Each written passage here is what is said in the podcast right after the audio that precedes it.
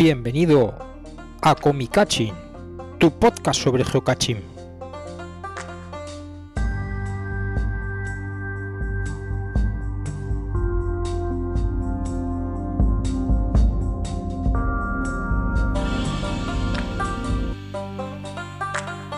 Buenos días, buenas tardes, buenas noches, bienvenidos al Comicaching del mes de mayo.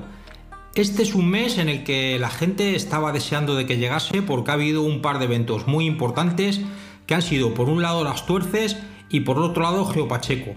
De las tuerces no os podemos contar nada porque aunque pensábamos ir se torcieron los planos, torcieron tuerces. Los, planos no se torcieron, se torcieron los planes. Se torcieron los planes y no pudimos ir, pero de Geopacheco sí que os vamos a contar alguna cosita. Bueno, pues con nosotros tenemos a nuestros colaboradores habituales, eh, José Mari, Lola del equipo Come Piedras. Hola, ¿qué tal chicos? Y Juan Carlos y Marijose del equipo Cancus y MJ. Hola, chicos, aquí estamos. Me gustaba más lo de sospechosos habituales, ¿eh? Sí, ¿verdad? Bueno, es que. Nos ha mencionado a MJ. Eso sí. ¿Qué te ha mencionado? ¿Se ha acordado de ti? Sí, he dicho Cancus y MJ. Pues nada, como os decíamos. Hola, hola, hola, hola, hola. Perdona, perdona, estoy aquí. Ah, estoy aquí, ¿eh? Uy, perdón. Sí, es verdad. Yo también existo, ¿eh? eso que me tiene al lado. Es que esto no puede. Bueno, pues venga, habla, cuenta. Ah, ¿qué? ¿Y qué cuento? No sé, cuenta algo. 6, 4, 9, 4. 4, 4. 25. Si eso no parece un número de teléfono, parece un trabalengua. tanto cuatro, tanto cuatro. Sí, mucho, mucho, mucho meternos con Julita, pero ninguno no lo sabemos nada más que Mariano. Efectivamente, si es que lo, lo voy a apuntar así, lo voy a poner de mosca abajo en la. Lo vamos a tatuar. lo vamos a tatuar. Sí. Eso. Pues nada, lo que decíamos que hemos estado en Geopacheco y la verdad es que ha sido un placer recibir a todos vosotros que nos habéis dicho que nos escucháis, que os gusta mucho el programa, que estáis encantados con el programa, que mm, hemos recibido un montón de cariño, un montón de afecto por parte de todos. Total, que nos hemos venido con el ego subido completamente. Ay, sí, sí, pero, pero, mucho, mucho, mucho, mucho. Yo ya sé... autógrafos? ¿Eh? No. No, pero fotos sí. alguna Sí, sí, foto, claro. alguna fotito cayó, alguna fotito cayó. La verdad es que daba un no, no vergüenza, pero daba un poco de apuro, porque decir. Yo me sentía Lady Gaga, por lo Lady menos. Lady- Gaga. Lady Gaga. No, no, no, no, no, no, no. Mucho cuidado con los acentos. Eso en castellano. ¡Ay, qué mal te ha quedado eso, José Mari! Que sepas que tienes un gran cruce. José Mari, Hoy estoy ácido. agra- agradece, agradece que estamos grabando online y no estás al lado, si no ya te habrías llevado el Me habría llevado un collejón que ríete tú de las pedradas del pureta. Sí, bueno, y- y- y los oyentes también que agradezcan que estamos grabando, pero no es live porque yo acabo de llegar de una maravillosa jornada en el curro, de estas que tanto motivan, y lo primero que he hecho ha sido ponerme el calzoncillo, cogerme una cerveza, descalzarme y menos mal que no se ve, efectivamente. Sí, pues.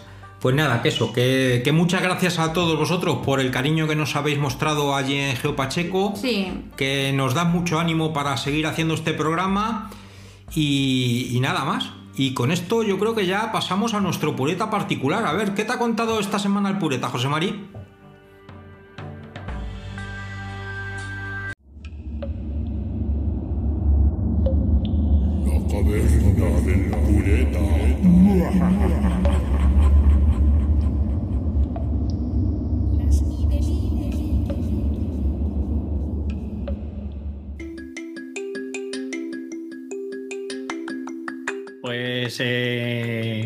Al pureta fui con noticias frescas, pero me callé la mitad porque si no sabía que me iba a pegar una pedra. Porque el otro día estuvimos en una salida de geocaching, que venía Juan Carlos, ahí no se quejará. Y, bueno, hicimos una cosa que hacía mucho que no hacíamos, que es eh, geocaching en grupo. Y cuando le conté al pureta en, en qué consiste el geocaching en grupo, pues mm, estaba indignado. Estaba indignado porque eso dice que eso no es geocaching. Geocaching es el que hace uno solo y buscas tú solo. Porque eso de ir en grupo, que uno encuentra el caché y lo firman 30, pues no le parece bien. Y bueno, pues eh, ¿qué va a hacer? Nosotros le, contaba la anécdota de lo que hacemos Juan Carlos y yo, que vamos corriendo a los cachés a tocarlos. que ya había cierto cachondeo en el grupo, porque cada vez que se encontraba un caché, esperar, esperar, no lo guardéis que lo tenemos que tocar. Y íbamos corriendo, bueno, corriendo, la verdad es que corri- Cor- Al principio sí íbamos con muchas ganas, luego íbamos arrastrándonos como gusarambos por la ladera para... Pero claro, eh, pasaban... En, esto del geocaching en grupo pasan muchas cosas y, al pureta no le gustan nada. Y los que son puretas, un poquito como nosotros, que tenemos que tocar el caché, pues eso de ver que hay quien no se acerca al caché y sin embargo se lo firma, pues... eh, no sé vosotros qué pensáis. Y luego otro problema que tiene el geocaching en grupo es que por mucho cuidado que lleves, y esto no se esto no se lo he contado al pureta, porque si no me, mata directamente, es que eh, cuando firmas los cachés, pues pu- sueles hacer una búsqueda. Yo no hice una búsqueda, yo llevaba mi GPS, pero me equivoqué. La cuestión es que hice un registro de esos masivos con el GESAC y me firmé cachés que no habíamos ni siquiera pasado por ellos. Vamos, que luego llego, digo, ostras, como se entere el pureta que yo hago eso, madre mía. Luego los he borrado, ¿eh? que conste, bueno, fue solo uno, pero que conste que, y, y que conste que lo he borrado, pero bueno, eh, son cosas que pasan. Si nadie te avisa, pues se queda ahí el caché firmado tan a gusto. Entonces, bueno, pues el, el pureta, para resumir, no le gusta nada lo del geocaching en grupo. Dice que el geocaching de verdad es el que hace uno solo y, lo otro es un sucedáneo y que se presta muchas trampas. No sé qué pensáis. Qué marrón. es un poco es un poco inevitable, ¿no? O sea, mm, efectivamente no es lo suyo y entiendo al pureta, pero es que no hacerlo o hacerlo de la manera estrictamente correcta eh, conlleva mucho tiempo, o sea, porque no hay más, me imagino 30 socaches en fila, todos pásame ahora que firmo, pásame. Claro, es que no lookbook- puede ser. El lookbook se llena, o sea, en un evento un lookbook de estos pequeñitos en un nano, en cuatro firmas se ha llenado. Entonces, ya que hay que firmar en grupo por todos, pues lógicamente hay gente que, que ni se acerca. Aunque debería ser lo suyo, ¿no? Pero ni se acerca porque total, ya se lo están firmando. Por lo menos a mirarlo, ¿no? Sí, bueno, hay gente que puede vivir perfectamente sin saber dónde está ni cómo es. Bueno, en grupo suele pasar estas cosas, o sea que, Claro. que, que sí, claro. pero vamos, que, que es un poco agridulce. Porque ciertamente hay determinados cachés que da igual que los firme uno que que los firmen 30, porque el caché está ahí, no hay que buscar mucho. Y luego hay otras cosas como más elaboradas que sí que da un poco más de rabia de, de- de cómo se firma cuando se va en grupo. A ver, la perspectiva Maguel. Ay, a mí no me gustan Eso. los cachés que los ponen cuesta arriba.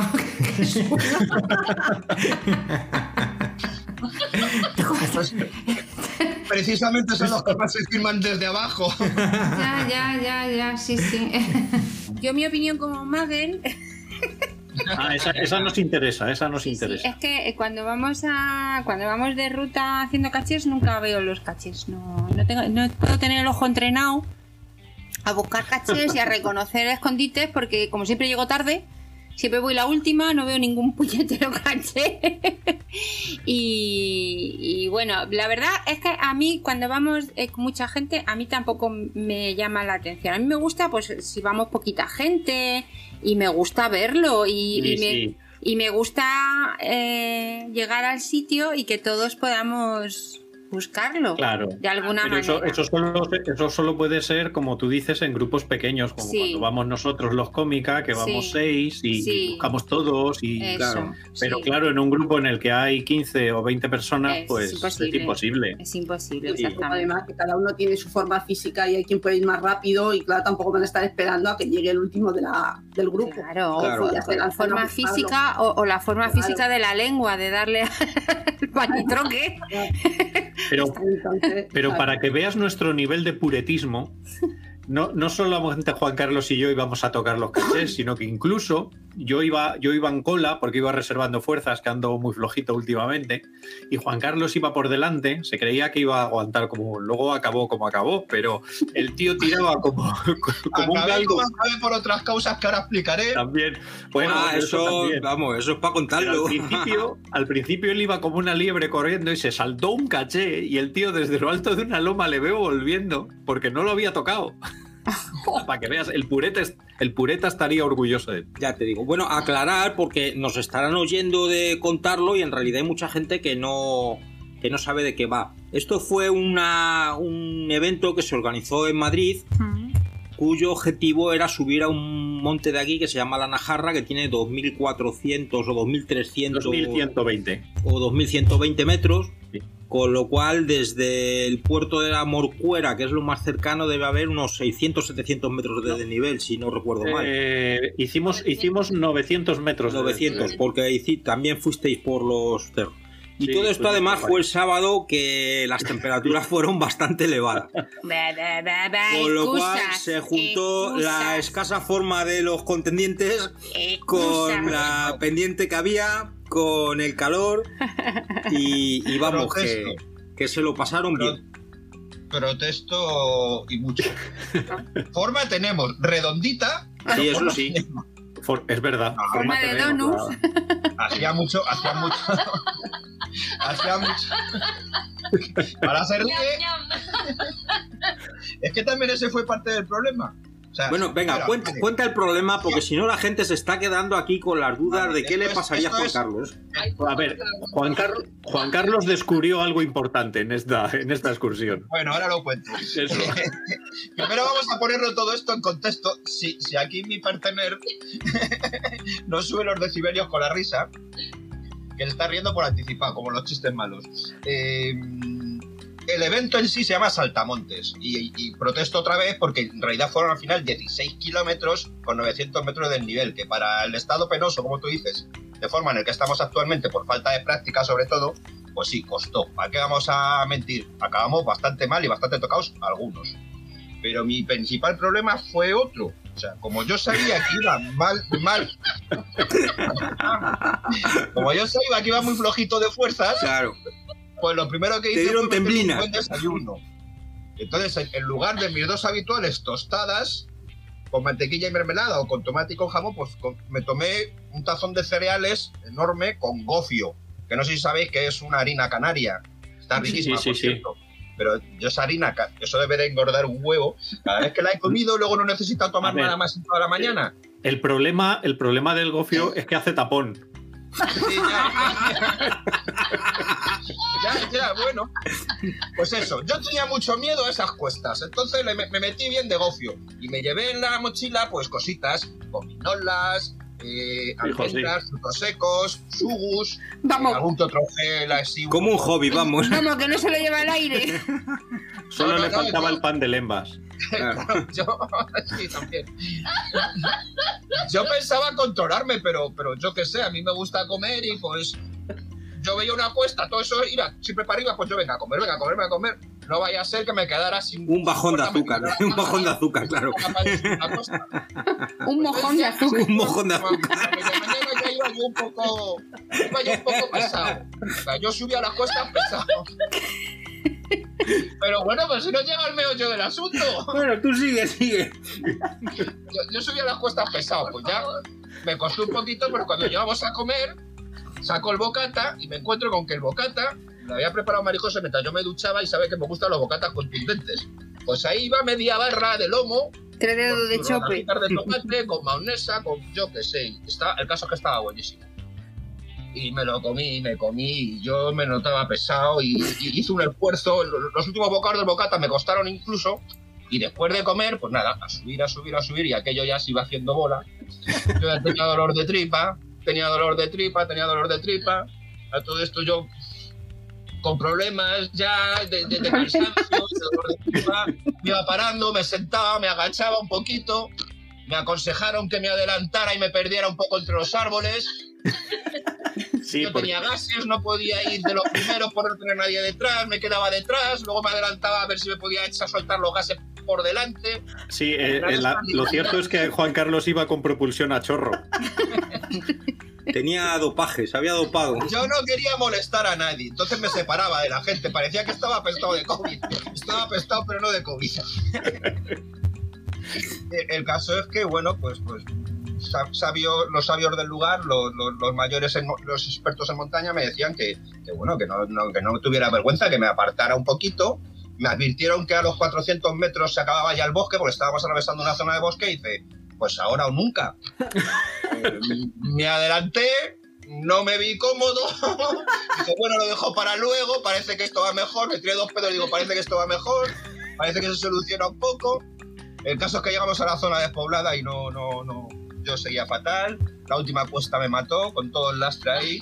Y ya, pues me dijeron, inténtalo, inténtalo. El, caso es que lo intenté. No puedo decir que no lo intenté, lo intenté. Y lo siento, pero no es que. No, no cagué, la cagué. La cagué por decirlo, por decirlo claramente a todo el mundo que, que ahora ya no me va a conocer como Cancus el de coma o el de cómica o el, o Cancus este que no encuentra un caché ni para atrás, sino como Cancus el que es incapaz de cagar en el campo. Porque no pude. Esto lo contó Julia en un, en Sí. un monólogo. Lo de cagar en el campo. Es que por lo visto incluso hay un libro. Pero el libro que para cuando acabas de obrar poder hacer funciones higiénicas o es para leer. No, pero es que me lo dijeron. A ver, primero me, me- me explicaron más o menos. ¿En qué consiste? no? Chico, es muy sencillo. Tú te pones en cuclillas, te pones así entre los matojos y ya está. sí. Es instintivo. Digo, sí, como el parir. Pero el caso es que por lo visto incluso hay un libro que se han, se han propuesto para regalármelo. Y digo yo, joder, ¿a quién se le ha ocurrido escribir un libro sobre cómo cagar correctamente en el campo? Oye, que tiene su miga, ¿eh? Que por lo visto hay que hacer un agujero y todo después. Para enterrar el papel y enterrar los restos y... No sé, o sea, yo no me imagino el, el escritor este que ha escrito este libro en una feria de libro hablando con un compañero. eh, tú que escribes, yo arte y ensayo, y tú, yo novela marrón, ¿o qué sería eso? Pero al día siguiente trata, me dice que está Juan Carlos. Tengo lo- Nos hemos reído todo el camino a cuenta de no poder ir. Yo, yo, a ver, o sea, tú te pones. y es que no hay una buena posición. eh, o sea, en, en- en cuesta, porque eso estaba en cuesta. Retaba por todos lados, mirando que no haya un pincho, que no haya cardos, que no haya. mm, Pero que- hay que ponerse mirando a la cumbre o mirando hacia abajo, porque eso es Yo, importante. yo me A, favor, a favor de la ladera, porque si no. te Luego me, vuelven. pongo, luego me pongo a mirar y de repente, aparte de que yo os oía, porque estabais al lado prácticamente, yo no hacía nada más que aquí me va a ver todo el mundo, me va a oír todo el mundo, y luego miro para el lado, para lo lejos hay un señor ahí arriba encaramado, al lado del vértice, que yo no sé si me veía, pero si yo le veía a él, él me vería a mí. Que Digo, mi niño tiene que cagar en su trono. Yo solo cago en mi trono. Eso lo cago en mi trono, efectivamente. Muchas veces mi culo reconoce cuando llego al barrio, porque yo estoy acostumbrado más o menos a, a- la misma hora a llegar a casa del trabajo y incluso cuando voy fuera es, es llegar en el coche. Según se va acercando el coche me van entrando a mí las ganas. Por la cara que está poniendo Julita yo creo que esto hay que cortarlo ya. Bueno, pues, pues esto, esto es eh, las búsquedas en grupo. Los inconvenientes de las búsquedas en grupo. Que soy capaz de cagar en el campo. sí, O sea, soy, soy capaz de enfrentarme a 600 personas en un escenario, pero soy capaz de cagar en el campo. es cuestión de ensayar. Supongo. Yo pensé que estaba ahí todo el mundo mirando ahí las dos piedras blancas con el culo. Vale, vale. Lo dejo. Bueno, Le pues tienes que dedicar un ratito un cada ratito, salida. claro. a practicar. Todo lleva su Va a ser tiempo. que no. Va a ser que no. Pues con esto pasamos ya al diccionario geocachero.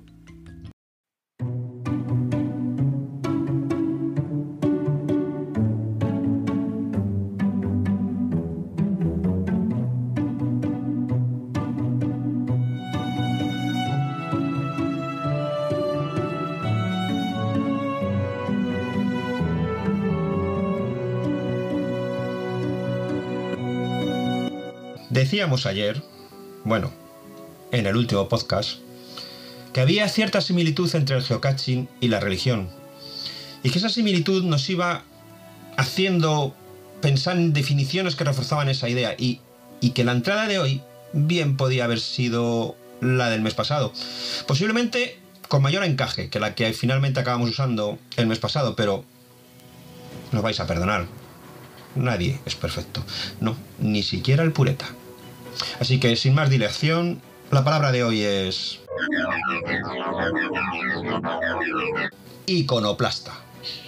Dícese del geocacher que es un poquito pesado con el tema de tener todos los iconos posibles. Aquellos referidos a tipos de caché, tradicional, multi, guerigo, virtual, etc.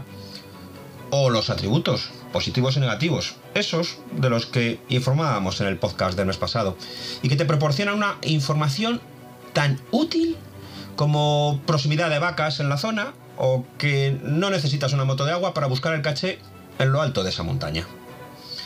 También podríamos incluir entre esos iconos todos los, aquellos iconos que tan generosamente ofrece Project GC, que sí, diamante, zafiro, rubí, platino, oro, etc.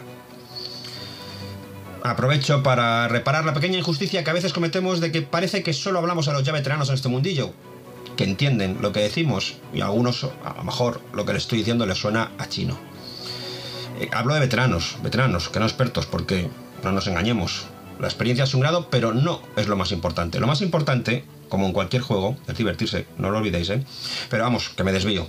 Iba diciendo que les aconsejo a los nuevos, los que no los conozcan, así, entre comillas, que le echen un vistazo a Project GC, pero con prudencia. Que engancha. Engancha y bastante. Project GC es el paraíso de los amantes de las estadísticas. Y todos, absolutamente todos, aunque luego evolucionemos o involucionemos según se mire, actitudes más tranquilas, más tipo slow catching, todos, repito, hemos pasado por una etapa de coleccionista de estadísticas, porque este juego, no nos engañemos, va de eso. Sí, también va de otras muchas cosas, por supuesto. Va también de descubrir lugares y o personas. El orden de importancia lo decides tú. Pero las estadísticas son siempre importantes hasta el punto de convertirse a menudo en estamísticas, como decíamos el mes pasado.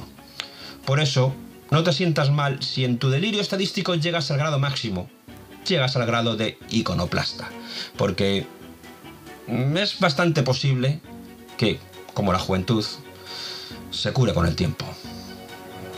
O, o no. En fin.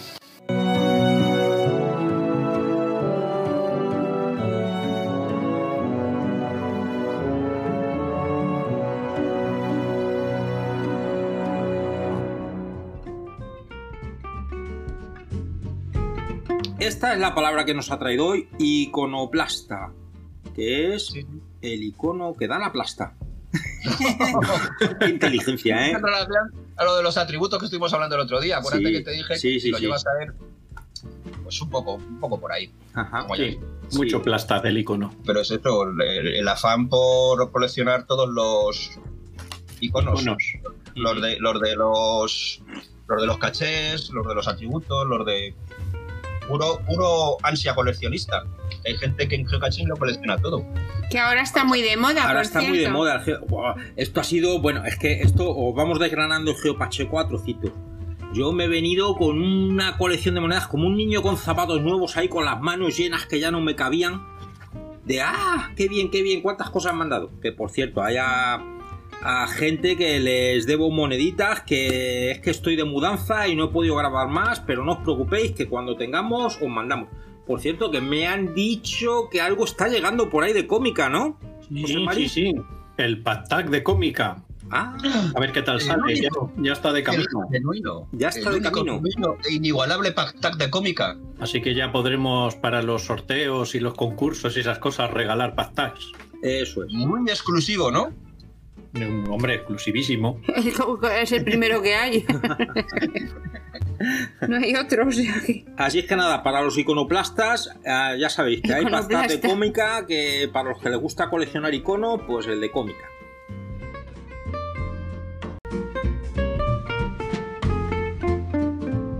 Y nada, ya con esto pasamos a las noticias. Que ahora por primera vez en, en el Comicaching vamos a tener corresponsales en, en otros sitios fuera de Madrid, en medio mundo. en medio mundo.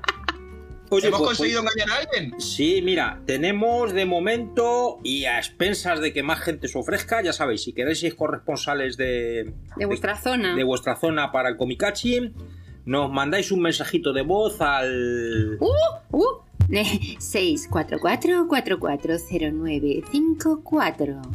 y nos decís quiero ser corresponsal. Eh, tras unas exigentes pruebas, porque claro, no podemos meter a cualquiera porque hay que mantener un nivel. Lo primero que hay que probar es si cagan en el campo. Eso es. Y la, inge- y la ingesta de cerveza. Pues, un casting pues eso. severo, un casting severo. Sí, sí, total. Entonces, de momento, eh, los corresponsales que tenemos es los corresponsales en Galicia, que son Bea y Pepe. También tenemos corresponsal en la zona de Levante, que es Manu por 3. Así es que nada, sin más dilación, adelante Pepe, a ver qué nos cuentan de Galicia en este mes. Hola, Hola a todos. pues tenemos aquí unos eventos que tuvimos en mayo. Que Y nos lo vamos, nos lo va a contar Bea en un pispa. Ahí, ahí. El primero es uno que organizó eh, Merijico, que es una chica, bueno, son una pareja. Merijico es ella. Y es su primer evento y fue much- bastante gente en Pontevedra, 18, 19. personas. Claro. Nosotros no. Bueno, Y, y qué más tuvimos por ahí en mayo. En mayo tuvimos los eventos, los nuestros. Nosotros tenemos una serie de eventos ajá. que estamos haciendo desde que empezó el año, que es todos los días 22 de cada mes hacemos un evento. Sí. Porque estamos en el 22. Simplemente por eso. Entonces tuvimos nuestro evento del 22 de mayo, que este mes decidimos que como era domingo hicimos un cito. Y fue el primer cito que organizamos. Ah, muy bien. ¿verdad? Y después del cito tuvimos una sesión Bermú con Otro Carmen, evento. otro evento con Carmen 2029 que nos vino a visitar desde Madrid Ajá. y de paso organizó un evento ella. Y tuvimos otra visita también en- de, de Madrid, también era, ¿no? Sí, vino gente de Madrid aprovechando el AVE Claro. y nos organizaron un evento aquí. Vinieron a pasar el día con esto de que el AVE te pone en dos horas en Orense desde Madrid. Así que los que no vinisteis aún no tenéis excusa para no venir. No miramos a nadie.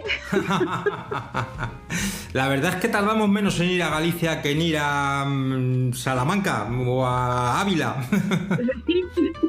La verdad es que Sí. sí. Además, el AVE te lleva justo hasta Orense, no te lleva más allá. Te lleva hasta Orense y en Orense estás en dos horas y cuarto desde Madrid. Y en 10 minutos en el centro andando. Bien, bien, pues nada, habrá que pensárselo. Habrá que mirar billetes baratos. Bueno, y eso es otra cosa. Bueno, seguro que sale alguna oferta. Tú pones el código geocaching y seguro que te hace descuento en la página de Renfe. Seguro. Seguro. Estaría bien. Sí. Hay, hay que hablarlo ahí con alguien. Sí. Bueno, y en mayo no tuvimos así nada más. Poquita Ajá. cosa. Y ahora para junio, ya que está ahí a la vuelta de la esquina, como quien dice, tenemos tres eventillos de momento organizados, que son uno que tenemos eh, el primer domingo de junio en Vigo, que organiza Lucky 13 Nacho, Ajá. que es para rememorar la movida de la movida madrileña, pero en Vigo. Pero en Vigo. La movida Que viguesa. también hubo algo en Vigo. Hubo, hubo Sí, sí, movida sí. en Vigo. Movida Vigo. Y nos vamos a tomar allí unas cañas a la salud de, De de- de Lucky 13 Nacho y la movida viguesa. Ajá. Y tenemos también nuestro evento del día 22, que es entre semana, o sea que mm, a ver si viene alguien. Así una cañita después de trabajar a última Eso hora. sí. Muy relajado, muy relajado.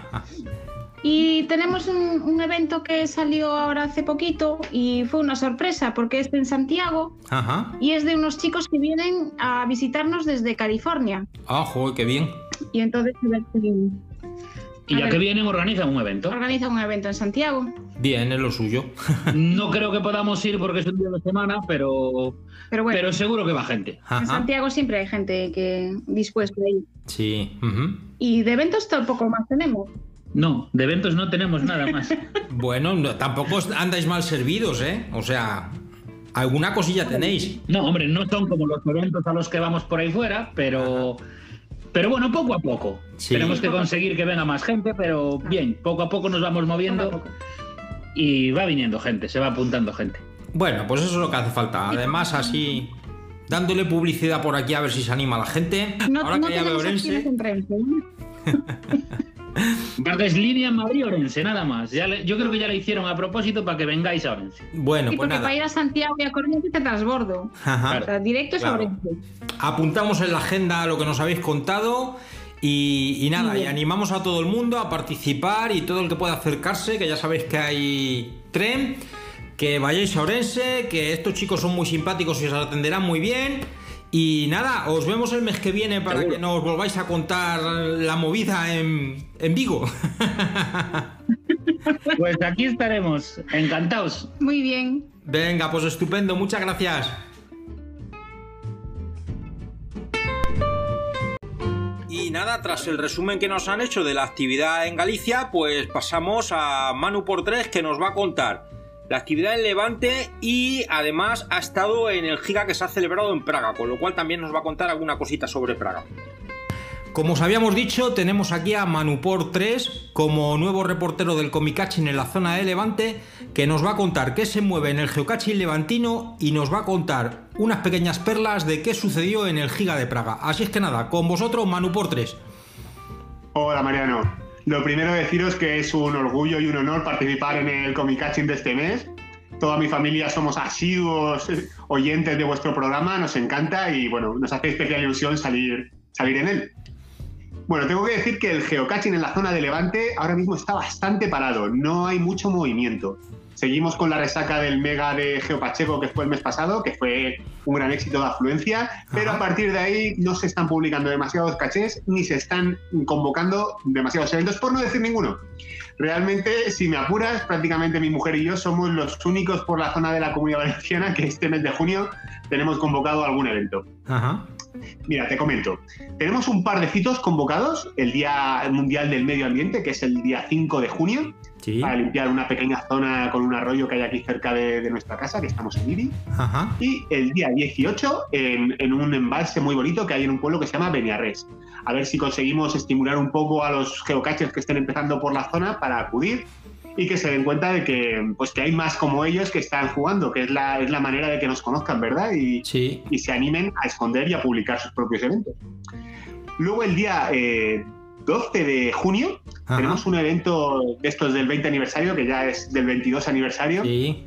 por todos los problemas que ha habido, en, en Castellón, en Borriol. Nuestro amigo Jovi Serpa ha organizado una visita guiada al castillo de Borriol, que por lo que sé, he estado allí, es una pasada y seguro que merece mucho la pena acudir. Así que si alguien por la zona de Castellón, Tarragona, Valencia le apetece, que se apunte rápido porque es de aforo limitado, ya que solo puede entrar un número limitado de personas. Ajá. Luego nosotros también tenemos convocados algunos geocervecitas por la zona, que a mí este año me ha dado por, por en vez de ser un simple geocervecitas, conmemorar el Día Internacional de algo. Pues bien, tenemos el Día Internacional de la Tapa, el Día Internacional de la Hamburguesa, bueno, una excusa para intentar reunirnos y, como te digo, atraer a los nuevos geocachers de la zona, que les falta ese pequeño empujoncito para empezar a, a esconder y a, y a relacionarse en esto que nos gusta a todos tanto, que es el geocaching social, ¿verdad? Que Ajá. es el día de nosotros sin él. Pues Eh. ahora mismo en nuestra zona de Levante prácticamente no hay geocaching social. Nada, venga. Espabilando que tiene que haber. Hay que mover el geocaching por la Vamos, zona. Todos a publicar y asistir a los eventos. Efectivamente. Luego, el 23, de, el 23 de junio tenemos un evento de gente de Madrid. Sí. Vienen a vernos Naes y Mariucci y convocan en la playa, como han hecho otros años, en la playa de San Juan de Alicante, convocan Ajá. un evento de San Juan, donde vamos a hacer unas hogueras, vamos a cenar, vamos a ir todos vestidos, vestidos de hawaiano. Ajá. Y bueno, por la experiencia de otros años con ellos, va a ser una pasada y lo vamos a pasar muy bien. Tú estuviste un año, ¿verdad, María? Sí, estuve un año. Y este año no vamos porque cae en mitad de la semana. Si Es cayese verdad, es verdad. en una buena fecha, la verdad es que eh, teníamos pensado ir. Pero bueno, Pues os, os- os enviaremos la crónica porque seguro que lo pasamos muy, muy bien. muy Y bien. luego, por último, tenemos un par de eventos de una serie que estamos haciendo mi mujer y yo que nos tiene muy ilusionados, Ajá. que se llama Geoalicante de la A a la Z. Sí. Eh, lo, que va- lo que pretendemos es realizar un evento en cada uno de los 140 municipios que componen la provincia de Alicante. Para, para dar a conocer un poquito su patrimonio cultural, para dar a conocer los sitios que, en los que no hay cachés, Ajá. porque a lo mejor no hay ningún caché cercano y, y creemos que merece mucho la pena. Ya es el séptimo y octavo evento de la serie y los celebramos en Albatera el día, el día 12 de junio y Ajá. en Alicante el 24 de junio para celebrar el día de la, de la Nit del Fog, la crema de las hogueras, sí, sí, sí. la última mascleta. Vamos a aprovechar para celebrar ese 20 aniversario de Geocaching, ese evento Community Celebration Ajá. en la fiesta grande de Alicante. Y creo que la verdad es que va a ser un evento que va a ser muy divertido y, y que sobre todo a la gente de fuera que no estéis acostumbrados a, a vivir la fiesta desde dentro os podría resultar muy divertido. Pues nada, animamos a ir. en junio en la, en la comunidad valenciana y Murcia, ¿no? Ajá. No hay nada más. Así que, bueno, pues animar desde aquí a todos los compañeros a que se animen a no solo esconder cachés, sino a publicar eventos porque es donde mejor lo pasamos. Sí. Bueno, y nada, has estado en el Giga de Praga. ¿Qué has visto por allí? ¿Qué, qué- qué te ha parecido interesante de lo que has visto allí? Bueno, pues la verdad es que el Giga de Praga ha estado muy, muy, muy bien. De, de los mejores gigas en los que yo he estado, tanto de afluencia de gente como de organización.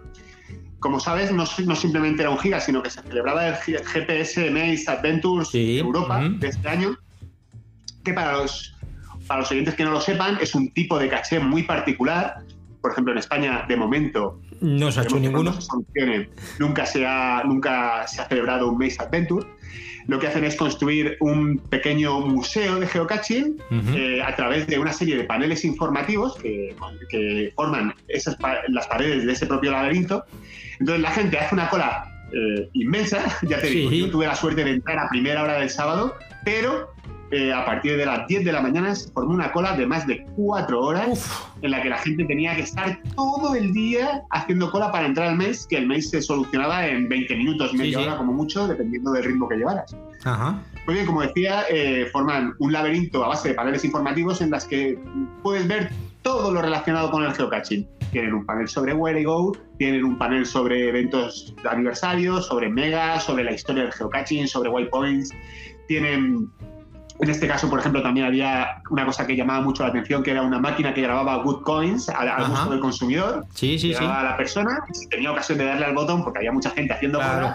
pues le grababa su propia good coin del mes. Hoy qué interesante. una zona especializada en, en cachés nocturnos, una zona Ajá. completamente a oscuras, Sí. con luz ultravioleta, que tienes, que tienes que ir pues iluminando para ir resolviendo pequeños misterios que a lo largo de todo el mes, eh, según vas resolviendo, te van dando la respuesta a los 10 labs, lab cachés que, que pusieron. Ajá. Y eso era muy divertido, porque tenían un- una máquina basada en Morse, que tú le dabas al botón y tenías que, que descifrar el Morse que salía en la Ajá. pantalla de televisión. Tenían otro, como digo, basado en luz ultravioleta. Tenían, tenían otro basado en una máquina de presión que según le dabas al botón el agua subía, el caché Ajá. bajaba y cuando conseguías sacar el caché... eh, muy tecnológico todo, Sí. muy instructivo, aunque todo estaba en checo, no en inglés, muchas de esas cosas. Y ya te digo, si, eh, si omitimos que había que hacer muchísima cola para entrar al laberinto, Sí. me parece que es una experiencia muy divertida, sobre todo para hacer en grupo Sí, con los amigos. Y que ya te digo, es una pena que en España todavía no hayamos tenido y esperemos que se solucione pronto. Luego el Giga en sí estaba convocado en un entorno idílico, maravilloso, porque una, una gran zona polideportiva junto al, junto al río, todo lleno de césped, llena de bares, llena de, de pistas de, de, de voliplaya, de arena, zona de rocódromo. Es el- el- la ubicación perfecta para celebrar este tipo de eventos Sí, sí, sí. porque cada, cada zona daba para aportar algo diferente. Entonces construyeron una zona de escalada en la que enseñaban al geocacher a hacer terrenos 5, a Ajá. ascender con el, con el puño y el, y el arnés y luego descender en rappel. Tenían una zona de, de árboles muy altos en las que enseñaban al geocacher a pescar cachés colgados Ajá. en árboles con Sí. la caña. Una zona de, de detectar metales en la arena con, con un detector. Todo esto te iba dando, por supuesto, la respuesta a distintos lab cachés, que habían creo que 30 para el giga, esparcidos por todo el terreno. Y la verdad es que se hacía muy divertido, porque siempre tenías la opción de estar haciendo algo. Sí, sí, sí. algo, sí. Bien, bien abriendo un caché misterio que dentro estaba la respuesta. En fin, eh, me pareció muy acertada la elección de cómo plantear los lab cachés, que siempre Ajá. existe la posibilidad de que se hagan monótonos y repetitivos, ¿verdad? Simplemente Ujú. ir a una esquina y ver qué pone en la esquina. Claro. No, aquí había siempre que resolver una pequeña prueba, un pequeño juego, Ajá. Con lo cual eso me gustó mucho. También integraron dentro de la propia de- área del, del Giga un pequeño espacio para celebrar pues un evento 20 aniversario, Ajá. donde habían construido una tarta gigante que era el propio logbook, que te Sí. firmabas ahí, y bueno, pues, no pasaba de la anécdota, pero, pero era divertido. Teníamos por ahí a Signal, teníamos Ajá. por ahí a, a varios Lucky representantes de HQ, que Sí. fueron y estuvieron, estuvieron dando algún pues, alguna pequeña charla, algún Charla, pequeño- alguna pequeña conferencia. Y también fue muy divertido que organizaron una pequeña geolimpiada. Ajá. Aprovechando ese espacio abierto tan maravilloso, pues yo no participé porque como no domino el checo, Checo. me costaba mucho integrarme en el, pero vamos, que los que estaban ahí lo estaban pasando muy bien, con pruebas con globos, con pruebas Ajá. con agua, con puzzles sobre el terreno. Eh, muchísima gente, ya te digo, unas colas abismales para entrar al Sí. país durante todo el sábado. Pero en un espacio muy abierto en la cual no se notaba que había tanta gente. No había aglomeración más allá Ajá. de esa cola Sí. y, y todo el mundo se veía que lo estaba pasando muy bien. El logbook del evento era unas grandes letras que formaban la palabra Praga, creo que 2020, Ajá. aunque ahora era 2022.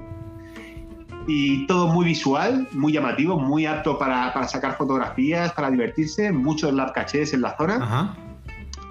Y luego una ciudad de Praga que yo no conocía, supongo que la mayoría de los oyentes sí que la conocerán, que me pareció encantadora, preciosa, muy implicada con el geocaching, Sí. con unos cachés muy originales y muy, muy llamativos. Ajá. Por ejemplo, hice un caché que tenía creo que 4.000 favo- tre- 3.000 o 4.000 favoritos Sí. en pleno centro de Praga. Eh, en fin, el sábado por la tarde, después del Giga, me, me di un paseo de 40 kilómetros Bien. por la paseo. recorriendo todos los cachés. Sí. Y la verdad es que no me fui para nada con una sensación de haberme perdido algo. Sí. Me lo pasé muy bien. Bueno, vi a muchos españoles, a Sí. mucha gente conocida, a muchos amigos. Y bueno, pues ojalá algún día no solo el mes, sino un giga en, en España, Uf, ¿verdad? Yo lo veo Eh, complicado. vivir experiencia. Algún día, Mariano. Yo lo veo muy complicado porque nos cuesta llegar al mega. El giga yo creo que en España es impensable. Lo de un mes, si alguien pone el dinero, pues yo creo que sí se podría hacer. Y bueno, Hay gente interesada, no te creas. Quizá en algún momento podamos. sí, sí, ver. no, sí, es cuestión de, de juntar el dinero porque, vamos, tú también estuviste en el de Mind, que había otro mes. Y la verdad es que sí que es una, una cosa muy interesante y por supuesto una oportunidad de firmar un icono más. Entonces, pues nada, ahí está. Ahí está el reto. A ver quién hace un mes. Muy bonito. Bueno, yo creo que un mes se puede hacer un crowdfunding que todo el mundo ponga 3, 4 euros, que tampoco es una cantidad, y si somos 500, La gente apenas va a los eventos ahora, Mariano, ya vamos a decir que nos pague. Bueno, yo que sé. Si no se paga una cerveza en un evento, hay que, hay que animar a la gente. Sí, algo hay que hacer, sí, sí. y atraer a la gente de nuevo. Ajá. Pues muy bien, pues nada, muchísimas gracias por todo lo que nos has contado y te emplazamos el mes que viene a que nos vuelvas a, a contar el geocaching en el Levante, que esperemos que haya mejorado y haya más eventos, más cachés y más cosas que contar. Muchísimas gracias, Manu. Gracias a vosotros por contar conmigo y nos vemos el mes que viene. Pues nada, ya habéis oído las novedades que hay en otras zonas de España y os animamos a participar en los Y- y eventos. parte que nos del comentado. extranjero. Y parte del Sí, sí, en extranjero. este caso, Manu ha hecho de corresponsal internacional. Sí, efectivamente. Y... Oye, si queréis contarnos más cosas de Praga, yo sé que de más gente que ha estado en Praga, ¿eh? Aparte de Manu. Sí, se ha estado, bueno, Que nos manden sus impresiones. Sí, yo vi fotos y, y la, bueno, eh, fue Jaumet, fue Soniete, fue... ¿Quién más he visto? No sé. De aquí, de aquí de Madrid Nada, aunque, aunque estuvieron... solo sea para darnos muchísima envidia otra vez con todos los intercambios, todas esas bitcoins y todos esos cachés maravillosos que supuestamente hay por allí, que nos llamen, que nos cuenten, que nos manden fotos, que nos mimen, que nos den envidia. ¡Ah! ¿Qué ibas a decir, Lola? Que, que creo que de, de aquí de Madrid también estuvieron eh, Ceguti y F. Conde. Es verdad que se- fueron se de, de encontraron-.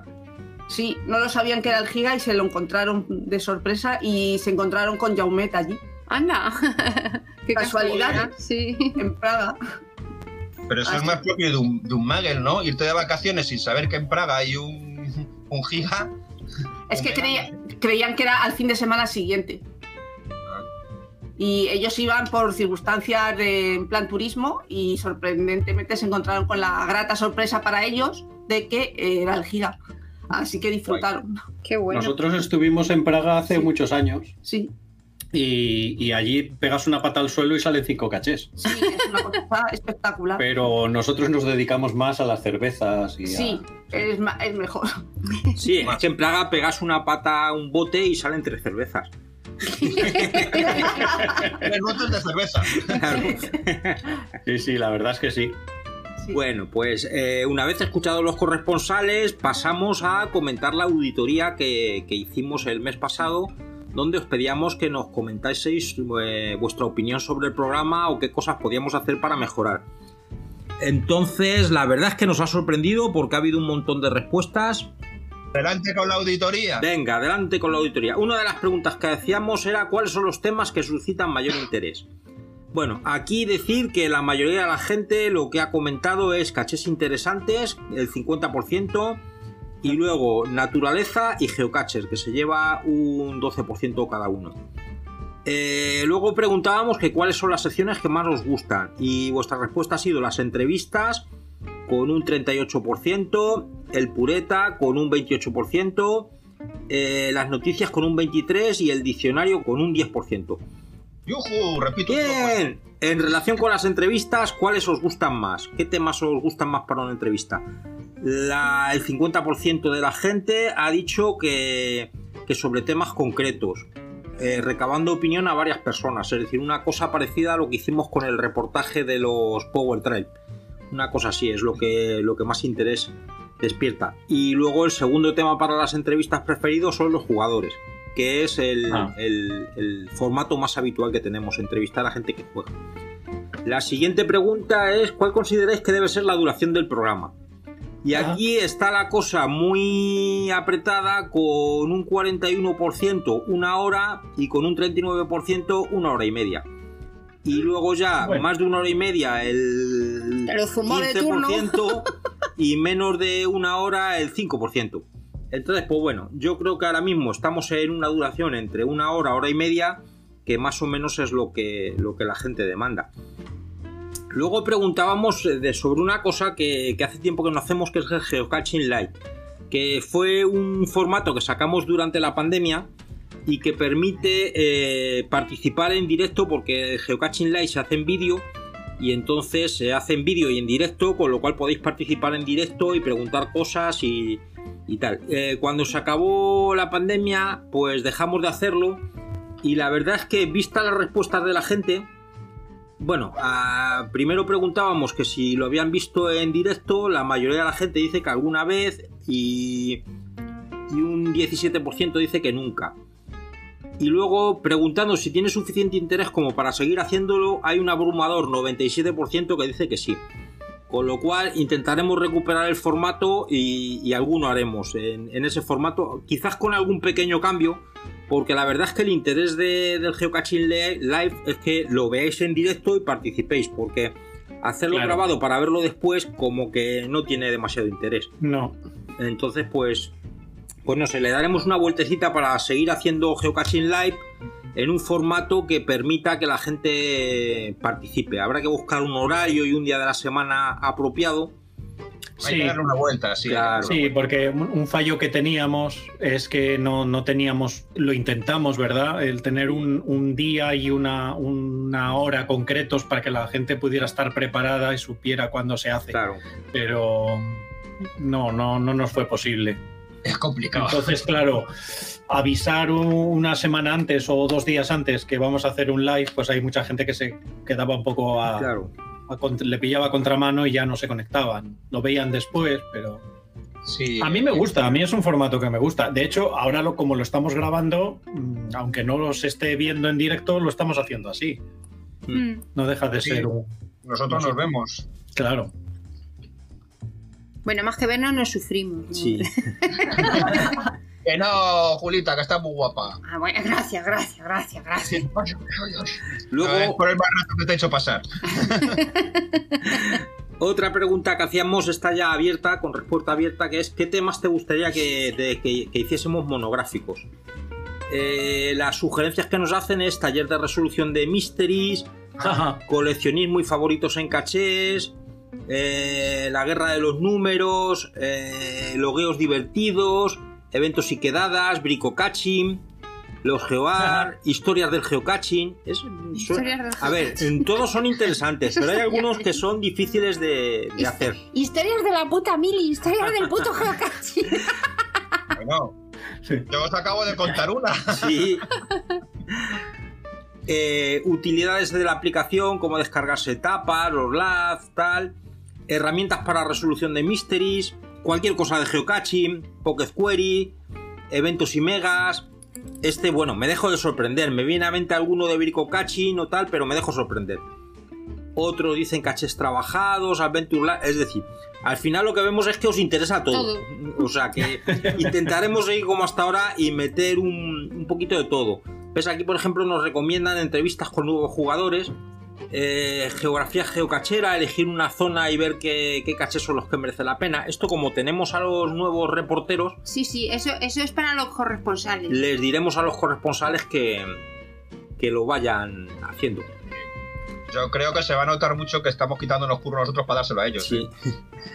Y luego, eh, sugerencias que crees que pueden mejorar el programa, que también eran una respuesta abierta, pues eh, nos dicen seguir yendo a los megas y haciendo el programa en directo.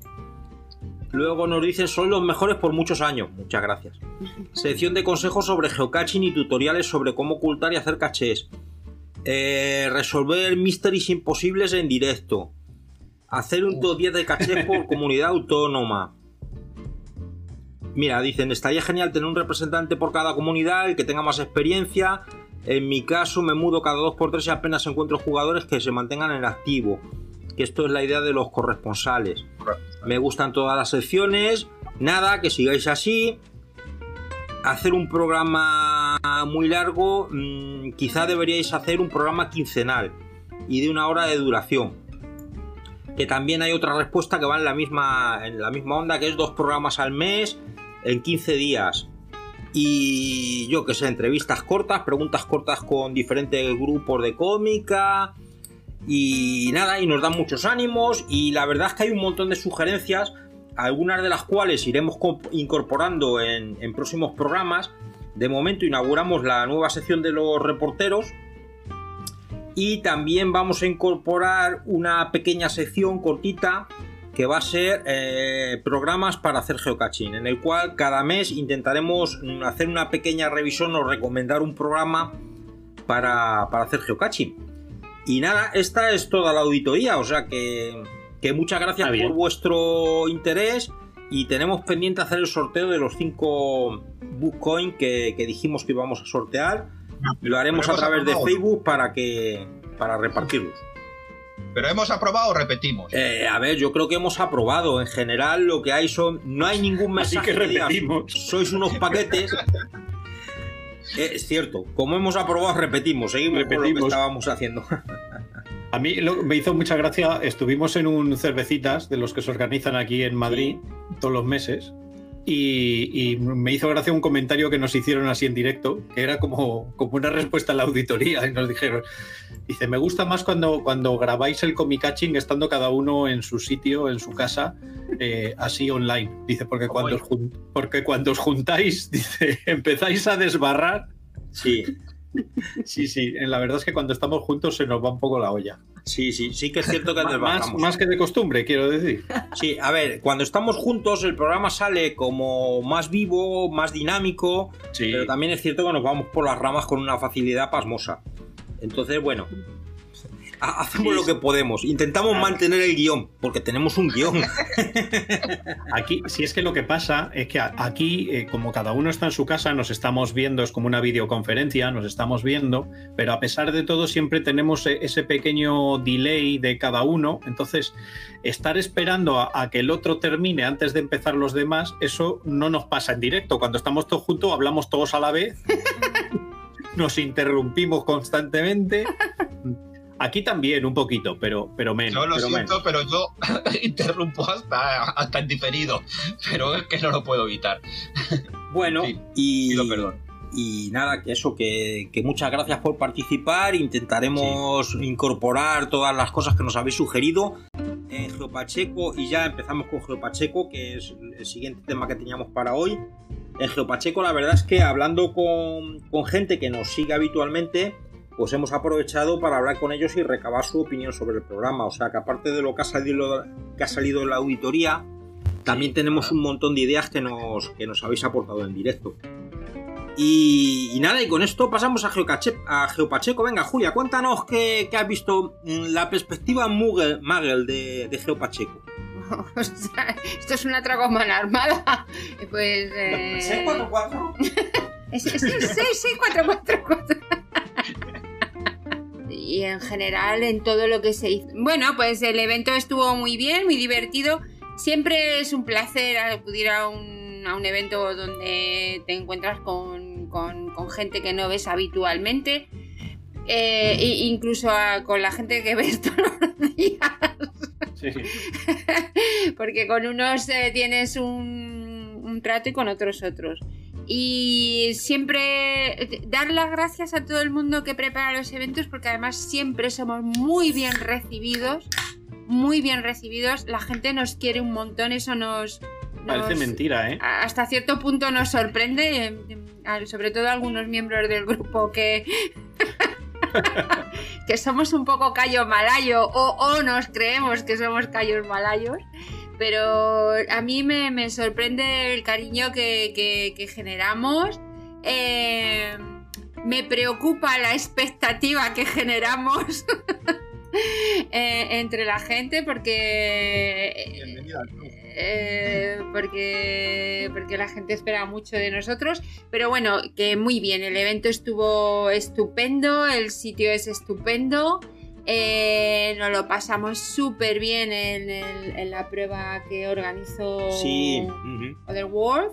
Evento, yo me lo pasé muy bien. Sí, la verdad es que por hacer un repaso así rápido a, la- Sí. a las cositas que hubo, Que se prepararon. el viernes hubo una, un geocervecitas Ah, sí, con sí, una una pequeña cenita. cenita. Muy bien. Eh, Estuvo muy es- bien. Sí, se puso el caché de la abuela, que no tiene nada, Ah, sí. nada que ver con la abuela de, Sí. de Zaragoza, que os recomendamos la vieja del a- visillo. Eso, Sí. es, la, eso es, la abuela del visillo, que es la- el segundo, ya había otro anterior. Ajá. Sí, Os recomendamos que vayáis, que está muy bien ese caché. Luego, el sábado por la mañana hubo... ¿Qué hubo el sábado por la mañana? Hubo un cito estupendo a las Eso 6 es, de la un cito a mañana. las 6 de la mañana, porque como el objetivo de ese día era firmar el mayor número de, de, caché- de tipos de cachés Eh, distintos, sí, pues la única manera de encajarlo todo, de hacer un cito, un evento, un no sé qué, un no sé cuánto, será un virtual, ponerlos todos los tipos de cachés, era poniéndolo en, en esas horas porque si no no cuadraba la agenda. Aún así, eh, los, caché, los geocaches que somos inasequibles al desaliento se levantaron a las 6 de la mañana después de estar hasta las tantas haciendo cachés. Así es Marito que... también? ¿El qué? No, no, yo, yo estaba en espíritu, Sí. roncando. Y después hubo el club de coleccionismo. Est- estuvieron los de los amigos del club del coleccionismo allí grabando moneditas en directo y haciendo chapas. Sí. Que por cierto nos vinimos con un montón de chapas y con un montón de Bitcoin. Luego hubo una cata de vinos, Ujú. a la cual no asistimos, pero me han dicho que estuvo bastante bien. Eh, por la tarde hubo una visita al Cabezo Gordo teatralizada, que al final, como nuestras condiciones físicas son las que son, estuvimos allí, pero no subimos a ver la visita teatralizada. Y por la noche hubo lo que comentaba Julia, que era una especie de Gincana Escape Room, Survival Zombie. Básicamente en la biblioteca, por los que conozcáis el edificio, había 12 pruebas, mm, algunas de las cuales estaban en el exterior, en la cual había que resolver un enigma, había que. en plan escape room. La verdad es que fue muy divertido porque es teatralizada. Allí estaban nuestros amigos valencianos de Vimos a Tere, que participaba Mm. como Jorge. señora de la limpieza. Sí, sí, la, La que nos- Cepi. chicos de Alboraya. nos pegó con la escoba. La cepi, de, La cepi. la ce- la cepillo. La cepillo, efectivamente. Estaba Jorge. Mm.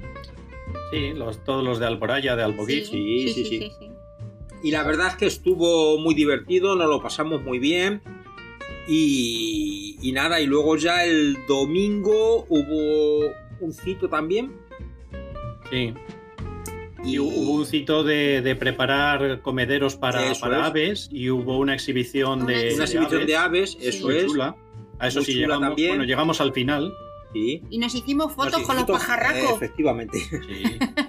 Pajarracos con pajarracos. Sí, total, que, que yo creo que estuvo muy bien organizado, que hubo un montón de actividades, que, que dar las gracias a, los Cangotín, mm, bueno, a los Cangotín y a Lord Kiko y a, Sí, a y a todos. todos los que estaban metidos en la organización, que volvemos a lo mismo, que se- seguro que se me está olvidando gente, Mm. Mm, pero bueno, que, que nos perdonéis, que la cabeza no nos da para más. Ni la edad. Tenemos ya las Uy, nos, neuronas nos pasar regalaron día. camiseta. Y nos regalaron Nos una una camiseta. camiseta. Bueno, a ver, como luego tendremos la entrevista de este mes, es a Cangotín, los organizadores de- del Mm. mes. Ah, pues lo van a Con contar. lo cual mejor. ampliaremos el tema más Sí. y les Pues preguntaremos ya nos, sus nos podíamos haber estado callados.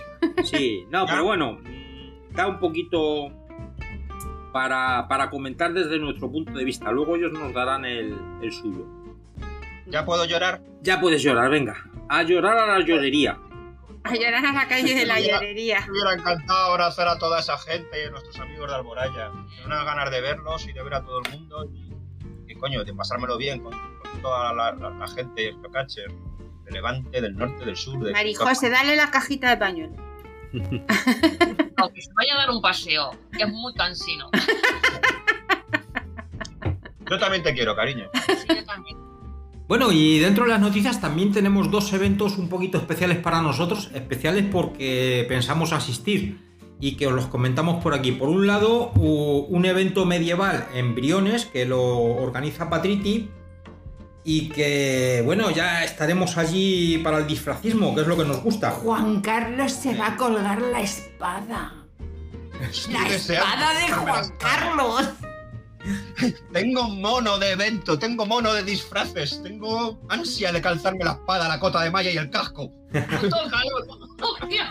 da igual, a los 20 minutos eso va a oler que no te cuento, pero bueno, estoy ansioso, la verdad. Además que tiene muy buena pinta el evento, ¿eh? Sí. No conozco, no conozco Briones, pero, pero debe ser bastante bonito y, y el evento tiene muy buena pinta. Y sobre todo estarán nuestros amigos por allí. Claro, claro. Ya es la tercera vez que lo organizan, creo, ¿no? Sí, este, este es el tercer medieval evento. en Briones. Sí, sí, sí. Mm. Nosotros esperamos que también volvamos a hacer nuestro cervecitas medieval este año. Sí, fin. a ver si es posible. A ver si puede ser. Bueno, pues ya sabéis, el día 19 de junio en Briones, que eh, por allí estaremos. Y el otro evento que os queríamos también comentar es un evento que se llama Aquelarre, que se organiza en Salamanca y, lo organiza Tropa Cachín. Este es para septiembre, es un evento de fin de semana con una pinta estupenda, eh, en, la onda de lo que a nosotros nos gusta, disfraces, eh, compañerismo, compartir Y mucha bruja. y mucha bruja, efectivamente. Qué graciosito ese. Eh, mucha bruja, Mucha y bruja. mucho brujo. y mucho brujo. Mucho brujo. Esperemos que podamos ir también, que no se tuerza ningún plan y que nos lo vamos a pasar en grande ve- evento de fin de semana con un montón de gente y allí desbarrando. desbarra- Desbarrando. A ver si sacamos el bitón para pasar, pa pasearlo por allí lleno de licores y de todo. Retomamos viejas costumbres. Así es que ya sabéis, este evento en el mes de septiembre en la provincia de Salamanca, cerca de Béjar, es en un complejo turístico. Eh, hay que reservar porque la gente se va a alojar allí y creemos que va a ser un evento muy interesante. Así es que nada, os invitamos a asistir. Decir que también ha sido el día del agradecimiento a los voluntarios, que eso tenías tú por ahí, José Mari, algo... Sí, bueno, eso se hace todos los años. Y, y este, no sé si es ¿La todo. misma fecha? No sé si es siempre la misma fecha porque no me acuerdo. Este año ha sido el 22 y es el día de agradecimiento a los voluntarios, que es lo de siempre, que se supone que hay que dar. El año pasado estaba, lo tenían como más genérico, porque da- daban gracias a todo el mundo, porque, claro, eh, cuando hablas de los voluntarios piensas en los revisores, en los traductores, pero el año pasado lo extendían a quien esconde, a quien Claro. busca, con lo cual era todo el mundo, o sea, había, nos autofelicitábamos, pero este año lo, en, en la nota que han hecho en el blog hablan de los 400 voluntarios que hay de la comunidad de geocaching en todo el mundo, que me parecen Ajá. pocos, me sorprendió el número. 400 me parecen pocos, entre revisores y traductores en todo el mundo.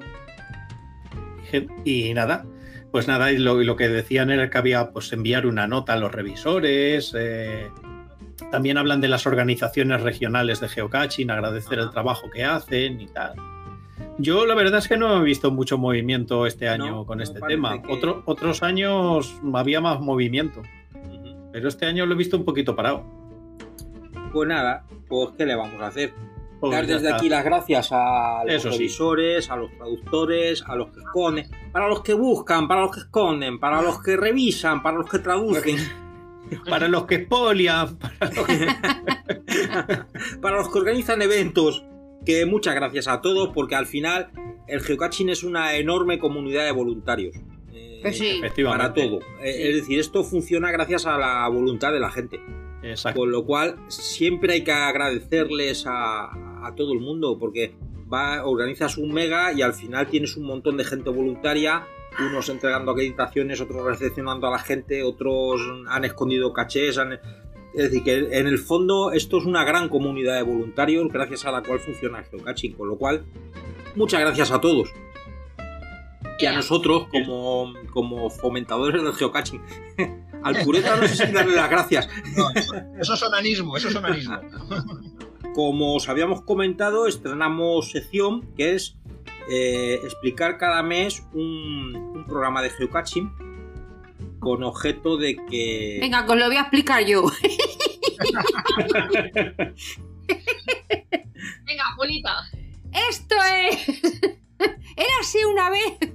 Mira, yo reconozco que este en concreto le tengo instalado, pero que casi nunca lo he usado. Sí, pues a ver, el programa del que vamos a hablar este mes es de Geocache Calculator. Es un Sí. programa que son un montón Un de clásico. herramientas, sí, para que sirven para, para ayudarnos en el, en el geocaching. Eh, es un programa que es para Android, se instala en el teléfono y en el fondo lo que decimos son un conjunto de herramientas enorme, es decir, con esto prácticamente lo que decían de hacer una serie de Resolver Mysteries, pues aquí hay un montón de códigos enorme, enorme, pero cientos de ellos, eh, gracias a los cuales podréis resolver muchos de los mysteries que hay por ahí puestos.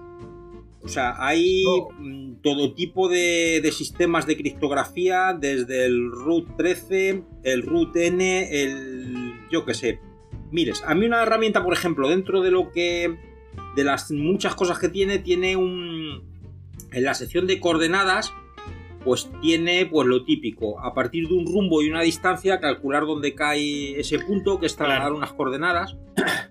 Es que eso era, eso era un- una forma de poner las coordenadas muy habitual hace años. Sí. Con el GPS, que era el proyectar unas coordenadas con un determinado rumbo. En- había muchos multis así. Sí, y yo creo que siguen existiendo multis de ese tipo. Sí, o sea, sí. Sí, sí, los, los, los hay. ¿eh? O sea, de hecho, hay uno en el Parque Juan Carlos I. Estuvimos por allí no hace mucho. Hay uno exactamente que con esta, con esta herramienta se puede abordar. Sí. Esto es como una navaja suiza, macho. Tiene un montón de utilidades. Sí, y la intersección de, de varios puntos. Eso es. Entre las herramientas que hay tenéis la una que a partir de una distancia genera una circunferencia y va generando circunferencias si encuentras el cruce. Con este, por ejemplo, es típico para, para hacer los cachés de, del tipo de reverse caché, en el cual te dan una distancia un punto y a partir de la distancia a ese punto tienes que... Hay uno por ahí que se llama circunferencias viajeras que se resuelve de esta manera. Aquí está la herramienta que necesitáis para resolver eso. y luego está el de enfilación que se resuelve gracias a es. la intersección de líneas.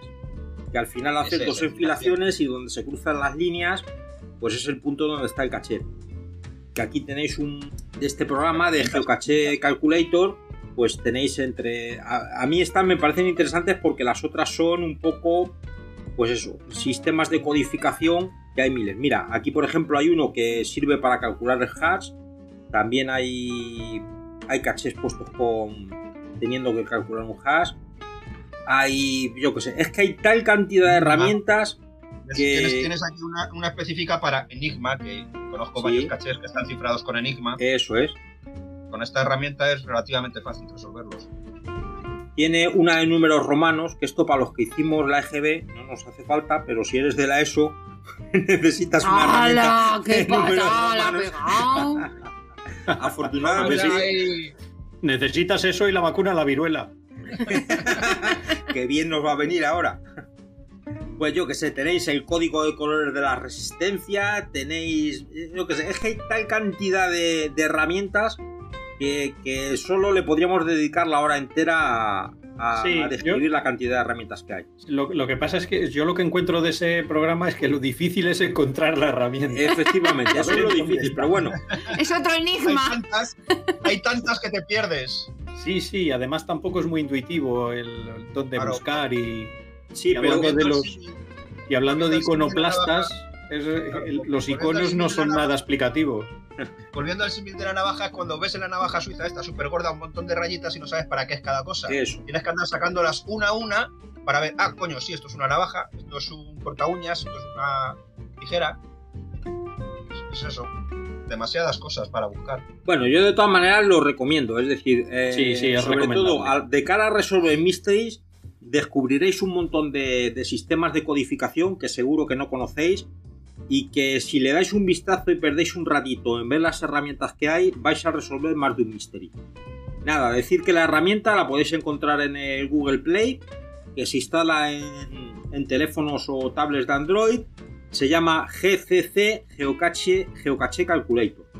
Nada, lo buscáis, lo instaláis y ya veréis cómo, cómo aprendéis un montón de cosas de, de esta herramienta y os va a ser cantidad de útil para, sobre todo para resolver mysteries, resolver multis y caches de este tipo.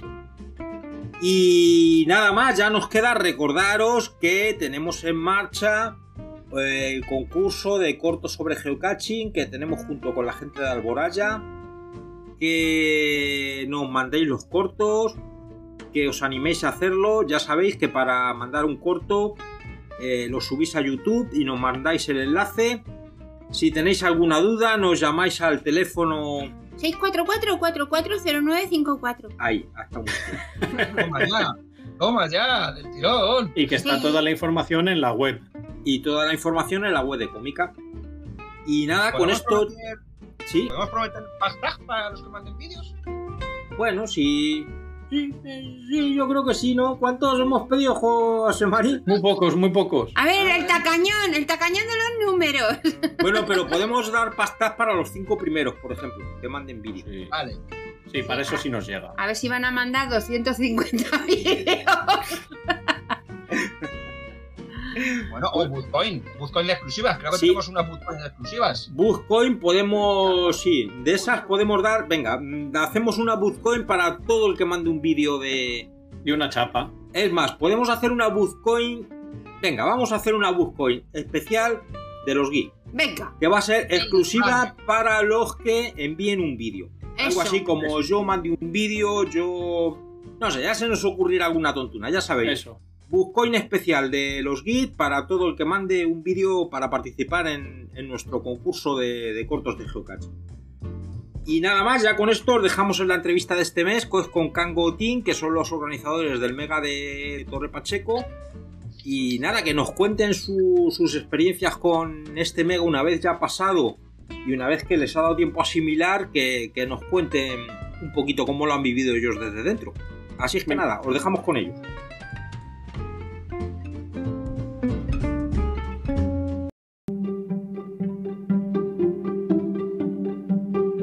Os habíamos dicho, tenemos aquí con nosotros en la entrevista a, a Irene y Adrián del equipo Team y organizadores del último mega cabido que es el de Geopacheco. Hola chicos. Buenas. Muy buenas. ¿Qué tal, Mariano? Bien, aquí andamos. A ver qué, a ver qué entrevistas hacemos, que seguro que va a ser todo muy interesante. En primer lugar, no sé, presentaros como equipo y contarnos un poco cómo empezasteis en el geocaching y demás. Pues a ver, somos Kango Team en nuestro nick y somos los dos, vamos juntos en ese nick. Eh, ¿Y cómo empezamos? Pues, pues muy fortuito, porque yo soy periodista y empecé, hice un reportaje, pues no sé hace cuántos años, creo que en 2017, cuando se hizo la primera edición de la eh, masterclass de geocaching en Torre Pacheco y yo cubrí la noticia. ¿Qué pasa? Que yo llegué a casa, bueno, no vivíamos juntos en ese momento, pero llegué y le dije a Adrián, Dios, hay un juego que me ha llamado muchísimo la atención, puede ser súper chulo, podríamos jugar, podríamos estar. Pasó de mí. Adrián pasó de no, mí. no le hice caso. No me hizo ningún caso.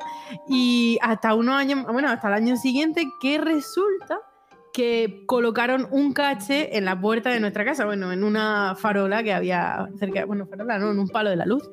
Eh, y entonces, claro, Adrián dijo, uy, están en un palo de la luz, que van a poner internet, fibra óptica, ADSL, que están haciendo aquí. Y él, que es muy tutusero, pues igual que yo, somos de querer saber muy curioso, pues se acercó, era Antali, Roberto, Ajá. y estaba colocando uno de los caches que está en la circular de Torre Pacheco. Entonces, pues, eh, nada, le preguntó Antalí le contó, le contó todo de que iba el, el geocaching y llega a casa y dice, ay, pues no sabes que hay un superjuego muy interesante, super... y yo... eh, te reviento. si ya te lo dije yo. Así que así empezamos, empezamos de esa manera. En 2018 empezamos a, a jugar. Y la verdad es que llevamos poco, poquito, poquito jugado. En realidad, lo que es jugar de salir a buscar nosotros, cada vez que hacemos una, un- una, unas vacaciones o una visita a algún sitio, siempre vamos buscando. Pero es verdad que casi tenemos muchísimo más puestos con esto de hacer eventos que, que encontrados. Ajá. Bueno, no me extraña que le convenciese a Antali, porque Antali se pone a hablar y convence a cualquiera. Será porque no habla. Sí, sí, empezó a contarme y, y me picó tanto la curiosidad que ya está. Me, me enganchó, Sí. me enganchó. Sí, sí, sí, sí. La verdad es que no le vi por allí en este, en este Geopacheco. Que no sé. Bueno, no sé si sigue jugando siquiera. Sí, ah, pues debe ser que no coincidí con él. Estuvo por la mañana. Mm, estuvo por la mañana del sábado, sí que eh, estuvo con nosotros con la organización. Al final es un antiguo organizador de Sí. Pacheco. Estuvo preguntándonos y estuvimos hablando un poquito, pero sí que también sabes que a nivel juego a él le gusta ir también un poquito a, a su aire y en los colectivos lo lleva un poquito más aparte, ¿no? Ajá. Pero, pero sí estuvo. ¿Cómo no iba a faltar a? Eso, pues ya, pues ya a mí me extrañó no verle por allí, pero vamos, casualidades. Claro, y ahora que dices que era antiguo organizador, ¿cuántos sois a- actualmente en la organización de- del evento? Pues, pues ahora mismo somos, en realidad somos tres organizadores oficiales. eh, tenemos un apoyo que es Ego Bonaparte, eh, Mika. Entonces somos Lord Kiko, eh, eh, Team, nosotros dos. Y luego tenemos el apoyo también de, de turismo de Torre Pacheco. O sea, pero realmente lo que es la organización es muy pequeñita. Ajá. Eh, y tenemos, bueno, apoyo, pues, Luminario, que nos ha ayudado con algún caché, que nos ha prestado Gustavo, que también nos ha ayudado eh, con la promoción. O sea, que un poquito, pues, al final tenemos... Lobo solitario también. nos Lobo la solitario, exactamente. Hay gente que nos ha echado una mano, pero en Sí. realidad lo que es la organización es... Como no, y Caray y, y Y que, Por supuesto. que sin ellos pues tampoco... Sí, sí. Y luego, lo- eso sí, sobre el terreno poniendo caché, Adrián y yo como locos, literal, porque somos los únicos que vivimos aquí Claro. realmente. Eh, y bueno, desde la lejanía ayudándonos pues con listing, con ideas para hacer un caché más grande, pues eso por supuesto eh, Kiko, Lord Kiko y Esmica. Ajá. Muy bien, muy interesante. ¿Desde cuándo se lleva organizando eh, un evento en Pacheco de estas dimensiones? Desde do- ah, bueno, desde estas dimensiones el primero. Por Sí, pero bueno, los anteriores tampoco estuvieron mal, ¿eh? no, la verdad es que estuvieron bastante bien. En 2017 se hicieron dos masterclass en las que se hablaban de mysteries y encontrar pequeños. Sí, era más bien geocervecita. Sí, eran eso, ah, sobre todo también para la juventud de Torre Pacheco, para ver un poquito que al final hay muy poquita gente que se haya Ajá. involucrado para quedarse, pero, pero sí que se hizo un poquito de propaganda de geocaching en Torre Pacheco. Y luego, después, en 2018 fue el primer evento, el primer evento tal y como conocemos un evento de bastante gente, un fin de semana completo. Ahí es donde la primera vez que nosotros dos asistimos sin organizar, que fue justo cuando nos enganchamos al geocaching. Y en 2019 ya empezamos organizando también Adrián y yo. Ujú. Sí, Ya, la- 2022.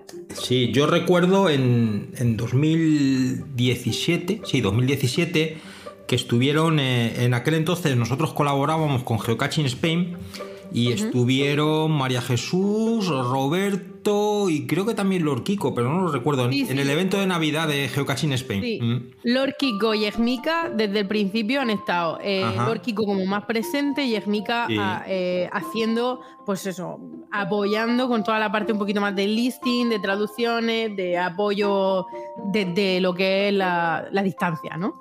Pero sí, tanto Susi como Antalis, como Lord Kiko y Esmica son, son los que han estado desde el principio. Luego eso ya pues ha ido un poquito moviendo la cosa.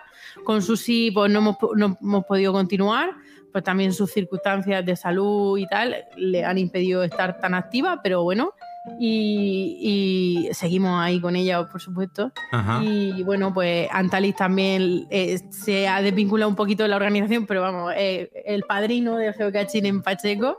Y luego, por supuesto, Lord Kiko y, y Ermica, que también seguimos con, con ellos. O sea que- Muy bien. ¿Qué os lleva a meteros en un evento de estas dimensiones? Porque, mm, a ver, detrás de esto hay mm, muchísimo trabajo, muchísimo esfuerzo, muchísimo tiempo. Y entonces, claro, una cosa es el geocaching, que hoy busco un caché y se acabó, y otra cosa es meterse en un fregado de estas dimensiones. ¿Qué os ha llevado a, a meteros en ello? Pues ganas de dormir poco. Pues mira, eh, la verdad es que yo creo que cuando hicimos 2019 mm, nos gustó muchísimo la experiencia de compartir un hobby que acabábamos realmente de, de descubrir relativamente poquito eh, y ver que había tanta gente y una dimensión tan grande, tanto mm, una competitividad tan sana de eh, tal, que en los FTF, eh, el haber hecho muchísima gente que llevaba años y años jugando, conocer gente con un bagaje increíble en el, en el geocaching, conocer gente de, de todas las zonas. Nosotros, te lo he dicho antes, somos súper curiosos, nos encanta socializar, somos Ajá. personas muy de...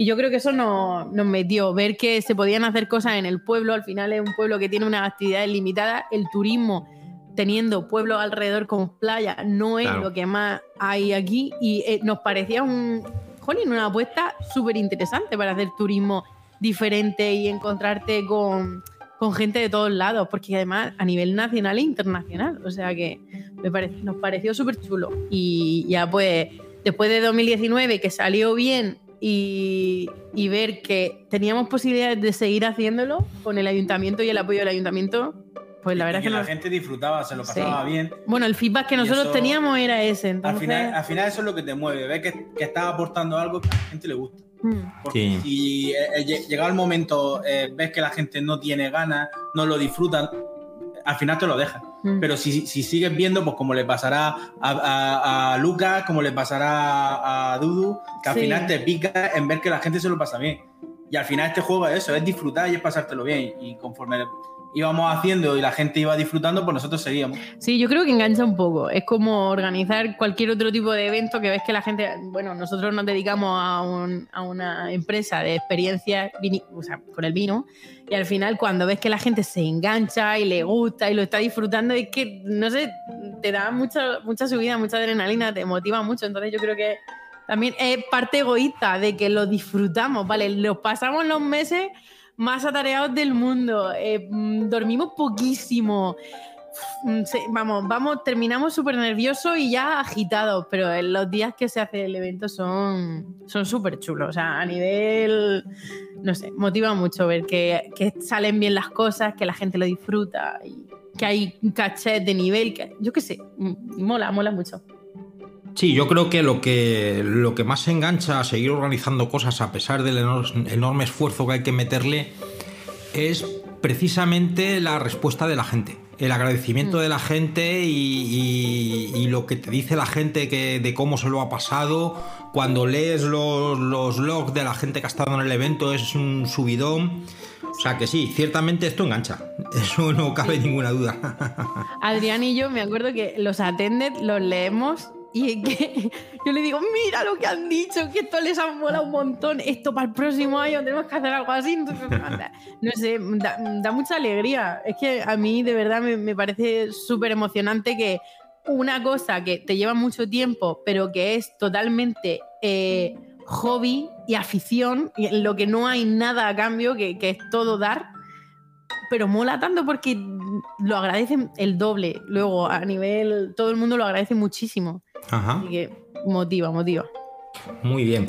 En los dos megas, porque vosotros habéis organizado dos, eh, ¿qué, qué diferencias habéis encontrado entre el anterior y este? Bueno, eventos, porque el anterior no fue mega. Sí, Eh, efectivamente. evento. Sí. Uf, pri- principalmente eso. que hay muchísima más gente. Claro. Que viene, como que se eh, engancha a. Bueno, hay un, hay un movimiento en redes, en expectativa, el triple o el cuádruple a lo que habría en un evento normal. O sea, es exagerar la diferencia y aparte, yo qué sé. Yo lo que más notaba es la presión. Sí. La presión Bueno, de, pero- de, de- de- Sí. de querer estar a la altura. Sí. Ajá. Porque claro, eh, eh, los megas que se han hecho aquí en España, eh, todos tienen un muy buen reconocimiento. Entonces, hacer el primero llevar tan poco recorrido en el mundo del geocaching, Ninguno. te, te- te hace esa presión de querer hacerlo lo, lo mejor posible. Sí, es que fíjate, nosotros todavía no hemos asistido a ningún mega. O sea, Ajá. no nos ha dado tiempo a asistir a ningún mega eh, y hemos hecho uno. Entonces, era como muchísimo vértigo porque no tiene referencia. Sí que es verdad que Kiko sí que ha estado, en Mika Ajá. también, o sea, Egon también. Y entonces dices, bueno, venga, pues ellos sí que saben más, pero nosotros veníamos de mucho vértigo. Eso sí, también veníamos con la idea de que el, el evento que habíamos hecho, propuesto en 2019, había salido bien, a la gente le había gustado. Era un poco continuar, potenciarlo y dar más a toda la gente que iba a venir de más, porque al final tenías que organizar para más actividades, para más gente, porque tenían que estar todos eh, entretenidos y que no hubiera lagunas, ¿no? Que tu- todos tuvieran horario de todas las actividades. Entonces, bueno, eso era un poquito más la, la presión que, que llevaba. Sí, porque al final los otros eventos, pre- presión ninguna. Estaban las actividades, sabía que iba a venir gente, pero bueno, de- lo- Ah, lo hay diferencia, manera, sí. hay diferencia, pero... La gran diferencia es esa, la- quizás la presión de, de- de que a ser tanta gente que quieras que disfruten todo. Ahora yo Sí. estoy deseando ir como geocacher a cualquier evento y a cualquier mega porque es como que necesito también vivirlo yo. Que se preparen los megas. Porque, porque, jolín, o sea, sé lo que lleva detrás, ¿eh? O sea, lo Sí. tengo clarísimo. Sí, sí, sí. No, a ver, cualquier evento que ronde las 100 personas, detrás hay un trabajo inmenso. Y si es de fin de semana completo, eh, evidentemente más. Y sobre todo porque, mm, al menos eso es mi opinión y creo que la de mucha más gente, un mega no es mega porque haya muchos cachés, porque muchos cachés hay en Madrid. Es decir, yo no necesito salir de Madrid para hacer mm, 4.000 cachés. Es decir, en el fondo lo que buscas es las actividades, el estar con la gente, que hacer una cena conjunta, que, que las actividades te motiven, que yo creo que es lo que arma un mega, porque los cachés, lo que te digo, al final poner cachés pues está muy bien, pero hoy en día hay cachés en todas partes, no hace falta irse a ningún sitio para... Para nuestro gusto, los cachés pueden estar y están mm, de forma más perenne en el año. Entonces, si vas al evento, también es sobre todo por coincidir con toda esa gente.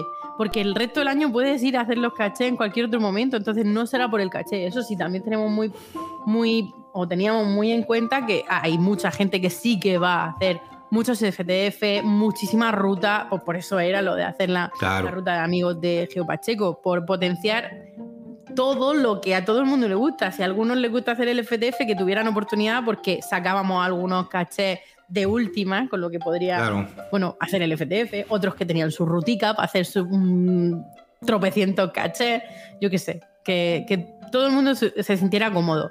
Pero es verdad que sí, yo estoy contigo. O sea, sinceramente, yo si voy a un evento porque quiero estar con la gente, a participar en las actividades, em, hacer piña colectivo. Sí, geocaching social. sí, Sí, sí, Claro, sí, sí, social. efectivamente así es. Más social.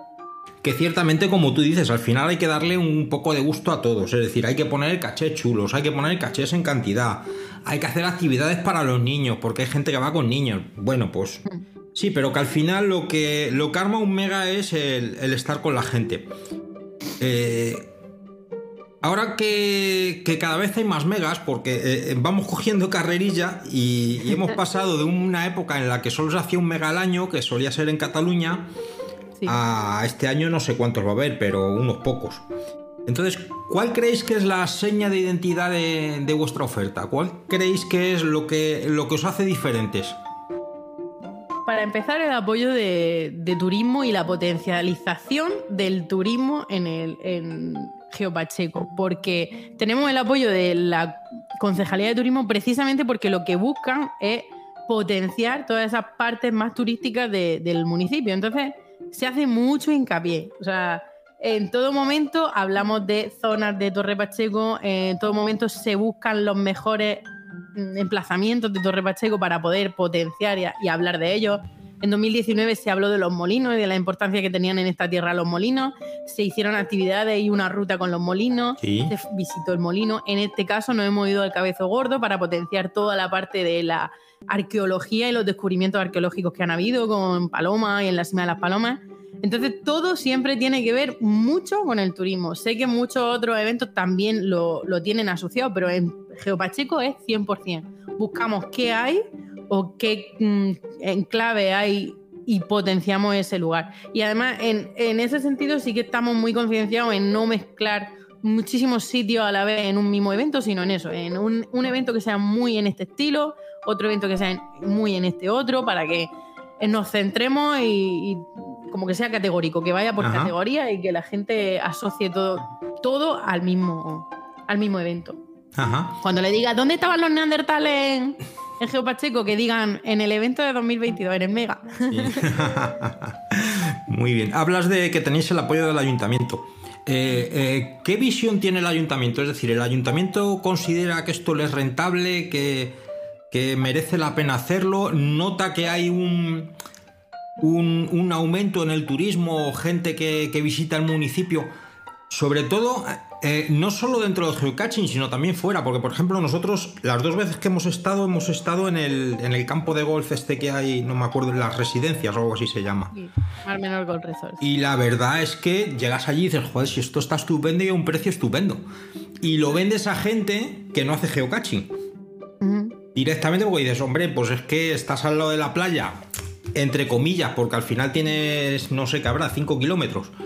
Y en realidad está mucho mejor que cualquiera de los alojamientos que te vas a coger en la playa. Vamos, por poner un ejemplo. Con, esto lo que voy es que no sé si los ayuntamientos son conscientes de, la potenciación que se hace en el turismo de la zona, no solo por el propio geocacher, sino por porque al final gente llama gente. Sí, sí, yo creo que sí. Eh, ellos también llevan una, mm, un control. eh, Ujú. o sea, lo han ido viendo año a año. Ellos apostaron en 2017 con algo muy sencillito, algo de llamar a la acción, pero nada demasiado elevado de, de dimensiones.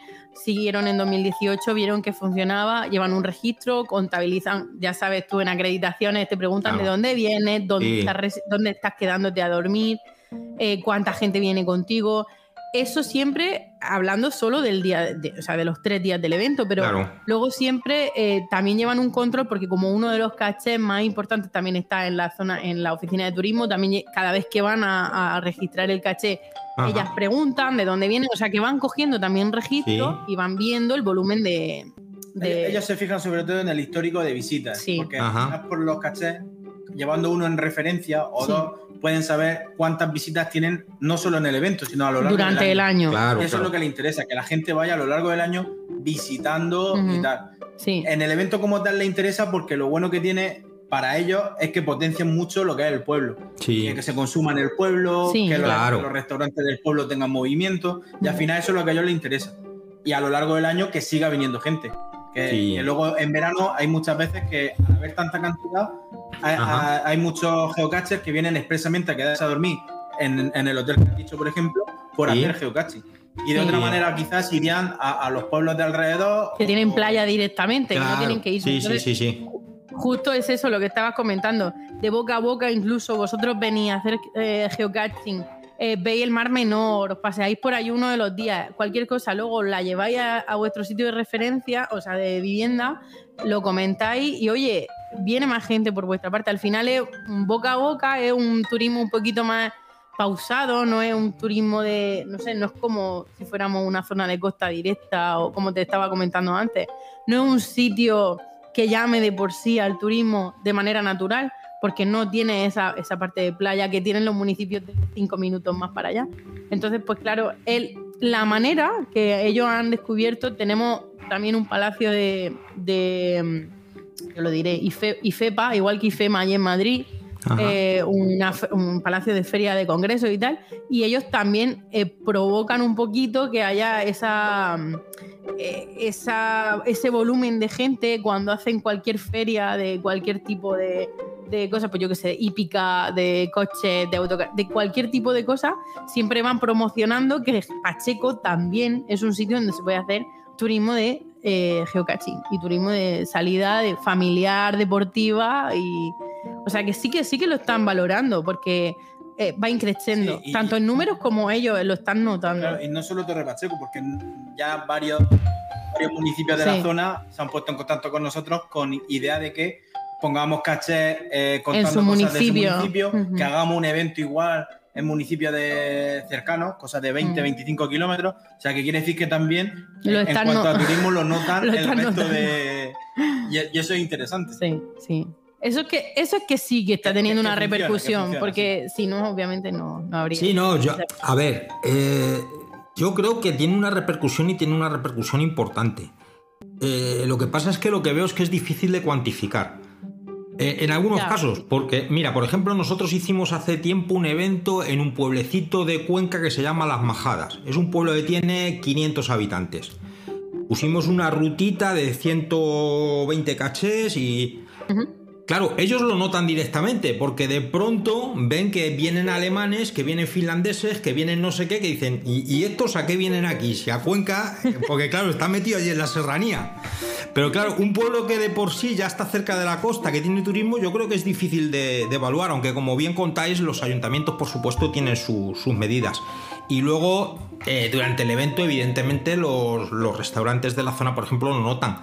Nosotros estuvimos comiendo el sábado, el sábado en, en el gastro, no sé qué, ¿Venecia? Sí. Mí- En Venecia. En Venecia. Sí, me acuerdo, sí. A mí me hace gracia porque luego cuando nosotros vamos de paisanos normales, Sí. no de geocaches, vamos para allá y nos preguntan, ¿qué hacíais el otro día? ¿De dónde Ajá. veníais y qué estabais haciendo? Y, y, de hecho nos preguntaron que, a qué estábamos jugando Claro. y estuvimos hablando con ellos, oye, pues mira, para la próxima te apuntas. Sí. O sea que hasta los restaurantes están como diciendo, eh, pues yo quiero también hacer geocaching. Hombre, ya te digo yo, lo tuvieron que notar porque eh, estábamos nosotros allí, estaba Susi Monse, estaba Edigual, Manu Por, eh, es decir, que solo de geocaching teníamos seis mesas ocupadas y había una más de gente que no era de geocaching. Llenasteis todos los restaurantes, te lo puedo Claro. asegurar. Y los Sí, sí. restaurantes, es lo que digo, luego preguntan, luego Claro. nos decían, oye, ¿y por qué? Y que hay veces que sí que, bueno, pues avisamos a algunos de ellos, oye, mira, y con los que más, mm, más amistad tenemos, ¿no? Oye, mira, va a pasar esto este fin de semana, preparaos un poco. pero, pero es verdad que se llena. Y eso no es habitual en el pueblo. En el Claro. pueblo lo habitual es que venga la misma gente de siempre, te hagan tres mesitas, en tal, tranquilamente, a no ser que haya un partido de la UEFA. Eso sí, como el que hay dentro de un rato. claro, pero, pero no es lo normal. Entonces, Sí. claro que se sorprendieron, se sorprendieron todos. Y eso también se lo dicen luego a turismo, y turismo se entera. Sí, porque, con lo bueno, que. Eh, eh, el- el, eh, la primera reunión que hicimos, que fue el viernes por la noche, aún estando avisado que reservamos con, con tiempo, porque el, el bar cerraba, abrieron. Sí, expresamente cierran todas las noches, abrieron para Ajá. Nosotros. y le dijimos, mira, nos han dicho, nos han confirmado 80 personas que van a venir, pero por si acaso prepara 100. Y, y- y se contaron al final 100, 120 más los que se quedaron más los que dentro. no pudieron entrar. Y el hombre nos decía, pero es que esto, pues ¿qué le vamos a hacer? Oye, ale- alegría para ti, ¿cierto? Claro. no tiene más. Déjate, déjate. Bueno, la verdad es que eh, el bar donde estuvimos cenando ya habíamos estado otra vez, con lo cual ya se lo saben, pero en Madrid hacemos un evento que es un Geo Cervecitas mensual y que lo tenemos estructurado de manera que cada mes organiza una persona distinta y organiza en su pueblo. De normal, pues van 60, 70 personas. Que para ser Madrid es poco, pero bueno, es mucha gente. Bueno, Eso. a mí me parece ya bastante. Claro, entonces tú vas a un bar y le dices, oye, mira, que es que vamos a venir el jueves y vamos a venir a tomar unas cervezas. Dice, ya, entonces que preparo una mesa. Dice, no, no, si es que no hace falta que prepares nada, porque aquí cada uno va a lo suyo, se pide su cerveza y te la paga. Entonces, ¿para qué me lo dices? Joder, para que tengas cerveza, porque si no se te va a acabar. Y como que la primera vez se quedan descolocados, porque no tienen claro de qué va esto, no, casi te miran diciendo, este me está contando, este me quiere engañar.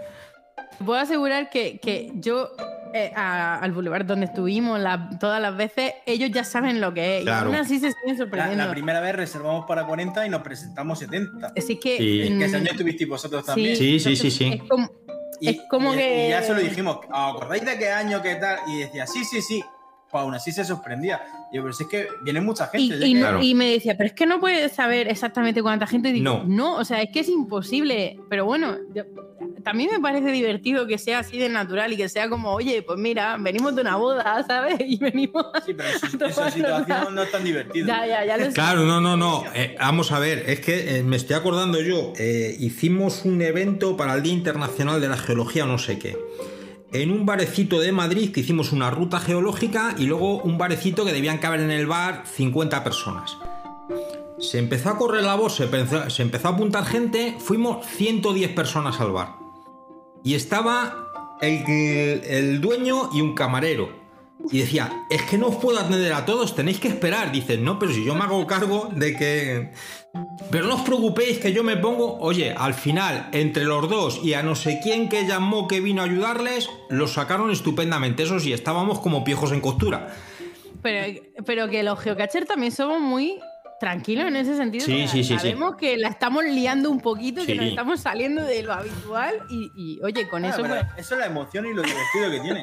Y además, y además lo bueno es que eh, en eventos de este tipo, al final la gente pide y paga. Y, y yo mm, cuando termino un evento suelo ir al camarero y decirle, oye, ¿te han dejado algo sin pagar? ¿Te debo algo? Y dice, no, no, está todo pagado. O sea que la gente se comporta, que nadie va a decir a ver si me tomo una caña gratis o a ver si sí, somos muy responsables. En ese Mm. sentido, de hecho, se lo dije a Adrián, eh, a a la única a la que odiaron ese día los camareros fue a mí, porque estaba yo muy pesada, pero realmente estaban súper a gusto con todo el mundo, se estaban, estaban pudiendo organizarse perfectamente con todo el mundo, o sea que sin problema. Obviamente la pesada era yo de que quería que todo saliera bien. Claro, lo que pasa es que me, me estoy acordando de que ibas tú con el camarero, que ibais cobrando, y decía, pero los de aquí, ¿dónde están? No, se han ido, ahora vienen, no te preocupes. Y el camarero decía, "Por Estaban- el estaban pufo que me van a dejar. Estaban haciendo el Sí, sí, sí, entonces claro. Tuvimos que, ir, tuvimos que ir a buscarlos. Pero, Claro, sí, eso no, no forma había parte de... problema. De hecho, sí. yo hice lo mismo. Luego le dije, algo falta, lo ponía yo sin problema, pero Claro. nada, todo fuiste irresponsable y pagaste los, los vuestros. o sea, Bueno, eso espero. si no, les, pues, les sacamos aquí y les, les criticamos al que se vaya sin pagar. os, dejo, os dejo el número de cuenta aquí. Eso es. Bueno, y después de esta experiencia, ¿qué, qué mejoraríais para el próximo GeoPacheco? ¿Habéis tenido feedback de, de algo que dices, esto para el próximo lo vamos a mejorar? Hombre, sí, siempre. Es que el feedback que hemos tenido para mejorar no podemos hacerlo, porque es la temperatura. Bueno, Ah. eso sí. Pero si ha sido estupenda. Eso no lo podemos arreglar. Si ha sido estupenda, ¿no?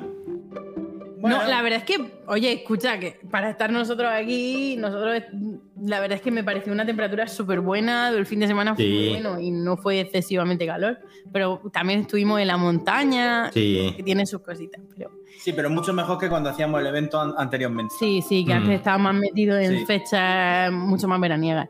Pero así de cosas para mejorar, sí, pues por ejemplo, eh, cuando a nivel gente y que tenga posibilidad de hacer todas las actividades, quizá un poquito más de volumen para, para que todos pudiéramos, aunque todos pudimos hacer todas las Sí. actividades, pero, pero sí que había gente que nos decía, es que por la web no me ha dado tiempo y ahora quiero hacerla. Bueno, pero al final todos entramos en todas las actividades. Pero bueno, sí, pues eso, esa pre- pequeña previsión un poquito antes, eh, no sé, eh, a nivel feedback creo que todo el mundo ha dado muchísimo las gracias, pero, pero sí que pues... Han sido cositas- muy buenos, no han, que- no han no, no criticado mucho, pero, pero sí que soy, yo por ejemplo soy muy autoexigente y sí que creo, pues bueno, pequeñas cositas, pues para la zona de caravana alguna cosita más, para mm, la zona de cositas que dices tú, bueno, para el próximo año, si nos ponemos en este sitio que tengan un poquito más de, de agua, que no les falte esto, que no les falte lo otro, pero son pequeñas cosas que realmente nadie me ha venido a pedir, ni a Adrián, ni, Sí, pero nos hemos ido dando cuenta nosotros un poco de. pues sí, un poco, pues mira, pues esto podríamos para la próxima hacerlo mejor y bueno, pues tampoco sabemos cómo va a ser la próxima. Bueno, eso, venga, ya la última pregunta. ¿Cuándo va a ser la próxima? Bueno, la- No tenemos ni idea. Estamos todavía de resaca emocional Sí. con Geopacheco 2020. apenas to- todavía no ha pasado ni un mes. Entonces. No, bueno, sí, ¿no? Estamos ahí, ahí. Por, por lo menos hasta que no pase el verano no nos vamos a plantear nada. Es buena idea. Sí, no, sí. eh, estamos Vamos a ver dándonos un primero poco de los tiempo. que tenemos. Sí, Porque también. en principio, eh, como ya sabes que los de turismo fueron apuntando y tal, Sí. Mm. en teoría fueron 192 NIT Sí, distintos. muchísima gente, Ajá. la verdad. Pero ahora falta ver los attendants que hay y tal. Sí. Que también vino más gente días después y días antes que no hicieron Claro. el en el propio. Sí. O sea, que no Eh, lo pudieron apuntar. Mm. Porque por la tarde en el cabezo, cuando estuvo por la tarde, allí no estuvimos. No, pudimos hacer. No. Y, Claro. y sí hubieron 30, 40 No, que no. no habían estado a lo largo de, Sí, de ya la no- mañana. O sea, Yo ya no estaba contabilizando. yo ya estaba para el arrastre, pero bueno. Sí. Sí, la verdad es que es, eh, vamos a esperar un poquito a que se sigan haciendo attended, eh, que sigan, eh, que sigamos un poquito tomando esto con tranquilidad, reposándonos un poquito y ya nos juntaremos de nuevo los Kiko, en Mica, el ayuntamiento y diremos, venga, a ver, para el año que viene, ¿qué podemos hacer? Hacemos algo, no hacemos nada. Exacto, exacto. No, no sabemos todavía mucho, pero bueno, eso. Pues yo ya, nada más terminar, yo creo que Adrián y yo estábamos. "Ah, Tenemos que hacer esto para el año que viene, vamos, no sé qué, para no sé qué". Idea hay, idea Sí, idea hay. Sí. No, no, todavía no hay nada en caliente. Es que es lo peor, porque encima como al final vivimos, eh, convivimos, pues son muchas horas de, de vemos una cosa, ve el Claro. otro otra, a uno le han dicho este, al otro le han dicho lo otro y empezamos, esto, esto, esto tiene que salir, esto tenemos que hacerlo, esto. Bueno, siempre estamos así. Pero, o sea, que tenemos motivación, pero estamos como a la vez diciendo, bueno, eh, vamos a esperarnos y cuando digamos de hablar lo, lo proponemos. Porque no somos los únicos que decidimos, básicamente. Claro. Pues muy bien, pues nada, ya por mi parte, mm, daros las gracias en mi nombre y en el de Cómic al completo, porque lo pasamos estupendamente. La verdad es que nos gustó mucho el evento. Nos gusta mucho Pacheco. Bueno, es que, a ver, la madre de José Mari es de, es de allí, de Torre Pacheco, con lo cual, eh, ¿qué va a decir eh, José Mari? Pero vamos, Como para quejarse. como para quejarse, efectivamente. Pero vamos, que lo pasamos fenomenal y que, y que nada, que volveremos si lo volvéis a hacer. El feedback que nos ha llegado de la gente con la que hemos hablado también lo disfruto muchísimo, o sea que, que- que lo habéis hecho fenomenal y daros las gracias por organizarlo y que quedamos a la espera de, de que organicéis otro. Pues Habrá, habrá noticias. Si se hace algo, lo, lo diremos. Sí. Eso, venga, os invitamos por aquí a que vengáis a otra, a otra entrevista para contarlo.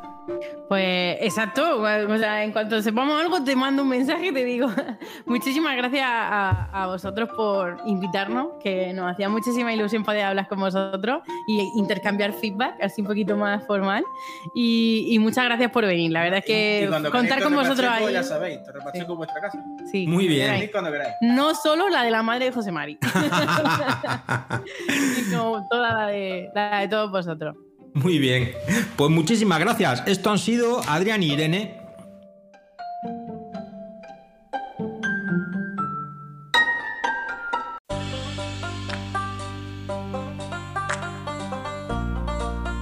Pues nada, tras la entrevista con los chicos de Geopacheco, nos despedimos del programa por hoy.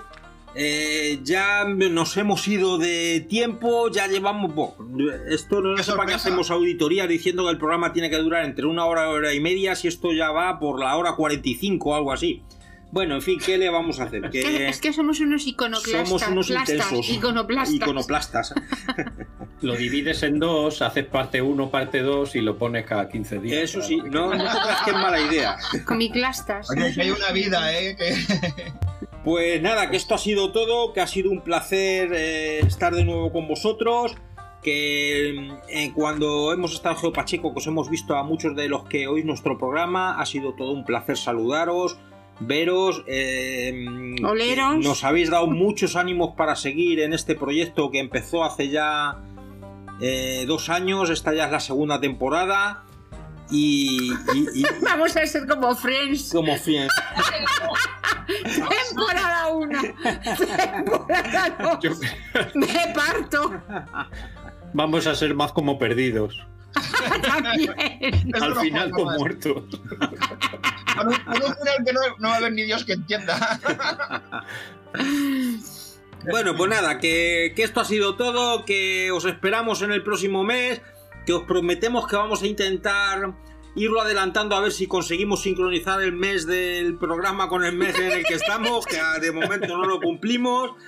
Que os animéis a mandar vídeos de geocaching, que os daremos una, Sí, good sí, una coin que haremos especial. Y no sé, venga, ya una última vueltecita, José Mari, Lola. Pues nada, despedirnos, Lolita, di algo, di adiós. Adiós, Ah, hasta la próxima. Eso.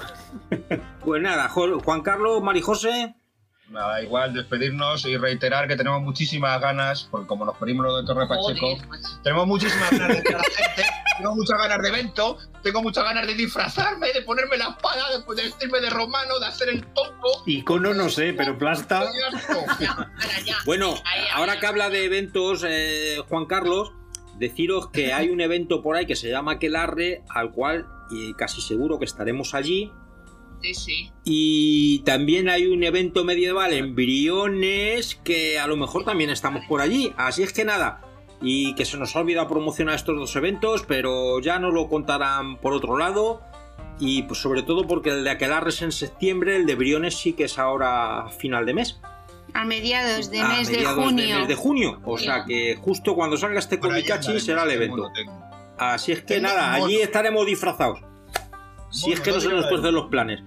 Pues nada, esto ha sido todo en este Comicaching del mes de mayo. Os queremos, un abrazo, un saludo y nos vemos el mes que viene. Chao, pescado. Hasta luego. Hasta luego. Hasta luego. Bye bye.